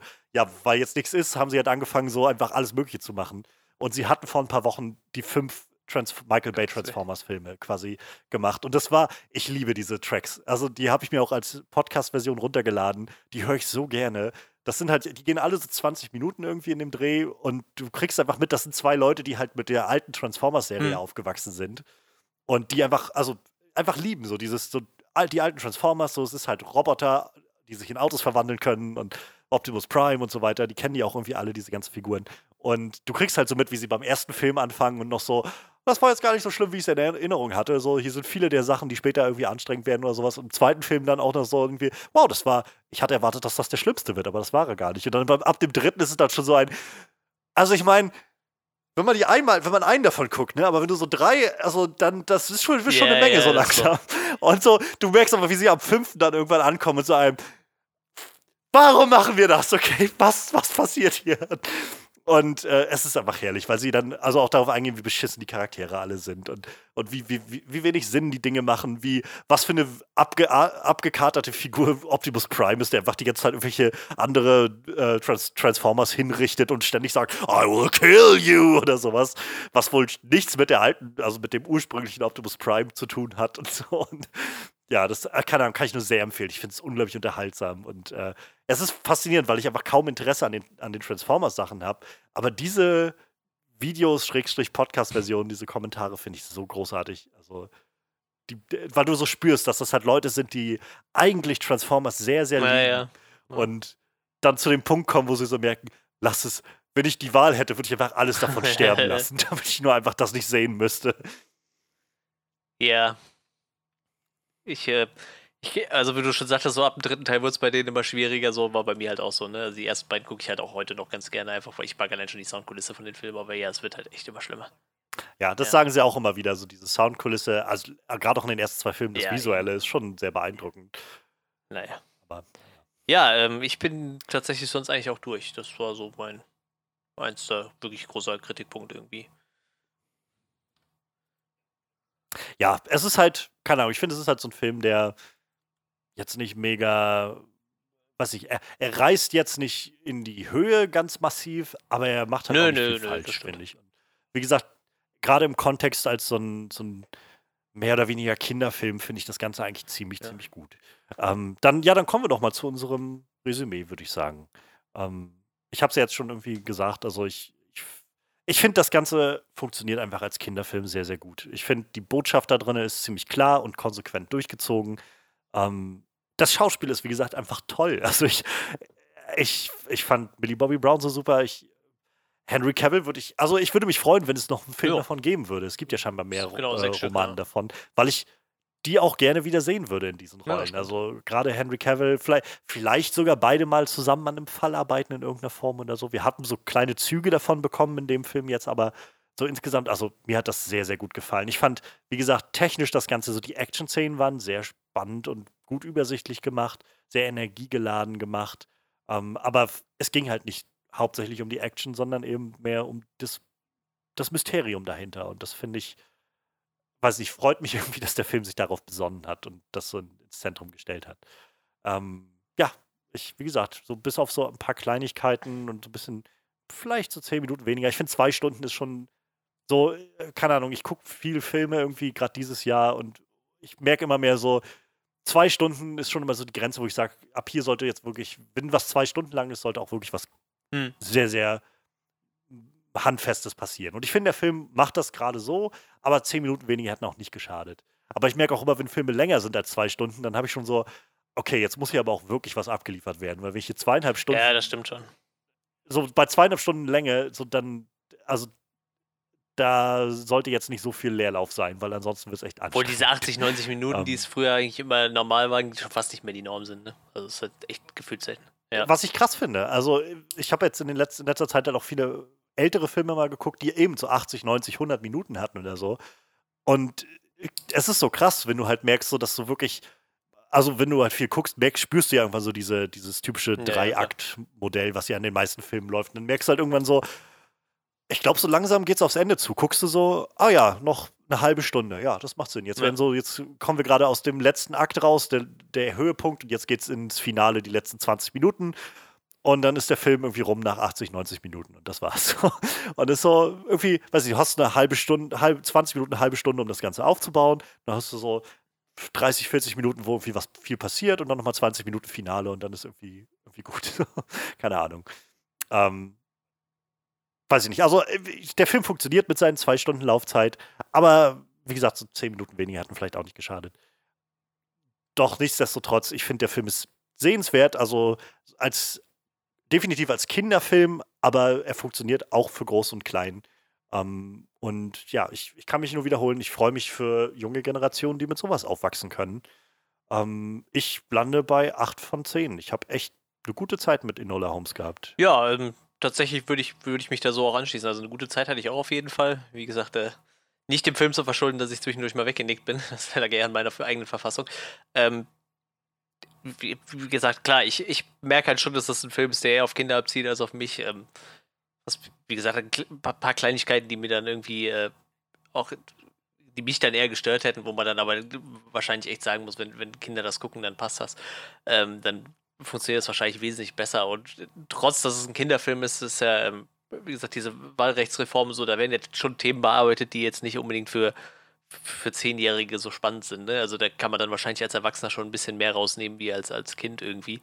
Was, was dann auch wieder sehr sehenswert macht. Ich, ich mag es sehr gerne, dass man ähm, das Cast sehr gerne, wie gesagt, äh, Helena Bonham Carter ewig nicht mehr gesehen, war froh, dass die mal wieder dabei war. Ähm, gesagt, meiner Meinung nach hat nicht jeder Charakter wahrscheinlich das äh, so viel Aufmerksamkeit verdient, wie er gebraucht hätte. Irgendwie dieser Inspektor und, und äh, auch der, der junge Lord nicht. Ähm, aber wie gesagt, ich hatte eigentlich auch eine gute Zeit. Ich würde jetzt noch nicht mal sagen, also mir kam er jetzt nicht unbedingt zu lang vor mit seinen zwei Stunden. Ich, ich fand es eigentlich noch ganz okay.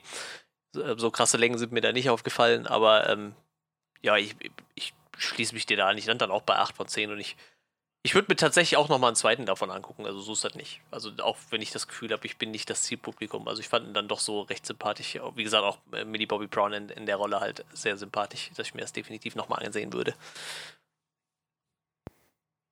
Ja, ähm, dann bleibt bloß zu hoffen, dass sie das möglichst bald machen, denn jetzt ist genau diese Phase, wo Millie Bobby Brown wahrscheinlich in zwei, drei Jahren dann doch Ja, etwas ja, zu alt sein wird dafür. ich meine, ich kann mir auch gut vorstellen, dass das funktioniert mit einer anderen Schauspielerin, aber weiß nicht, da sie auch Produzentin Ja, daran war, so ich, keine Ahnung, ich, ich fand, das hat schon ziemlich gut gepasst.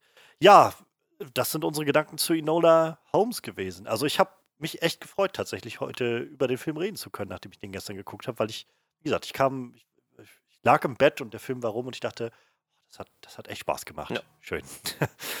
ähm, Ja, was sind denn eure Gedanken zu Enola Holmes? Hat euch der Film abholen können? Wie gesagt, ich glaube, das, das Echo ist ja so ein bisschen gemischt. Einige Leute konnten damit mehr anfangen, andere weniger. Hättet ihr mir gesagt vor drei, vier Wochen, dass ich Enola Holmes ungefähr doppelt so gut finde wie The Devil All the Time, da hätte ich, das hätte ich nicht kommen sehen. Ähm, aber so ist das manchmal. Mal schauen, was wir in der nächsten Woche jo. dann machen. Ich glaube, konkreten Plan gibt es noch nicht. Auswahl haben wir Ich viele. schmeiß schon mal einen, ähm, auf jeden Fall einen Flashlight zu Bill und Ted 3 rein. Das sage ich jetzt einfach mal so an. Den werde ich am Wochenende auf jeden Fall gucken. Da werde ich ein bisschen was zu erzählen. Aber wirklich, einen Film haben wir ja, glaube ich, noch nicht ausgemacht. Nee. Wir finden aber ganz sicher irgendwas. Ähm, die neue Staffel Doom Patrol oh, ist ja. jetzt auch draußen. Oh, ja. Bin immer noch nicht ich dazu gekommen, die zu gucken, aber das schaffe ich oh, auch nicht ja. bis nächste Woche. ähm, aber das wird bestimmt irgendwann auch nochmal folgen. Ähm, ja, also insofern, wir haben auch noch Pläne. Wie gesagt, wenn, was habt ihr von Enola Holmes gehalten? Habt ihr Ideen, was wir vielleicht machen sollen? Ihr könnt uns gerne erreichen. Ähm, schreibt uns gerne eine Mail an on.screen.review at gmail.com oder schreibt uns einen Kommentar bei Soundcloud Onscreen Podcast oder auf unserer Homepage onscreenreview.de oder auf Facebook Onscreen Review oder ihr schreibt mich an auf Twitter at jkonscreen oder ihr schreibt Manuel an auf hm. Instagram hm. oder mich an auf Instagram. Alles ist verlinkt, ihr findet uns da überall. Wir sind auf jeden Fall immer froh, wenn man uns findet. Ihr könnt uns übrigens auch bei iTunes finden. Und wenn ihr uns da auch sogar bewerten wollt oder vielleicht nochmal so, eine, so eine kleine Kurzreview da lassen wollt, das wäre natürlich auch ganz super. Also das hilft uns insofern, als dass ja, Leute dann vielleicht eher noch darauf stoßen, dass das auch was für sie sein könnte. Ja, und in dem Sinne würde ich sagen, alles ist verlinkt. Ihr ähm, wisst dann, wo ihr uns finden könnt, wie ihr uns äh, erreichen könnt. Und ja, wir freuen uns aufs nächste Mal mit euch. Ähm, haltet die Augen offen nach den Hinweisen. Wer weiß, welches Mysterium euch erwartet in der nächsten Woche. Bleibt auf jeden Fall gesund und wir freuen uns aufs nächste Mal mit euch. Macht's gut und bis dann.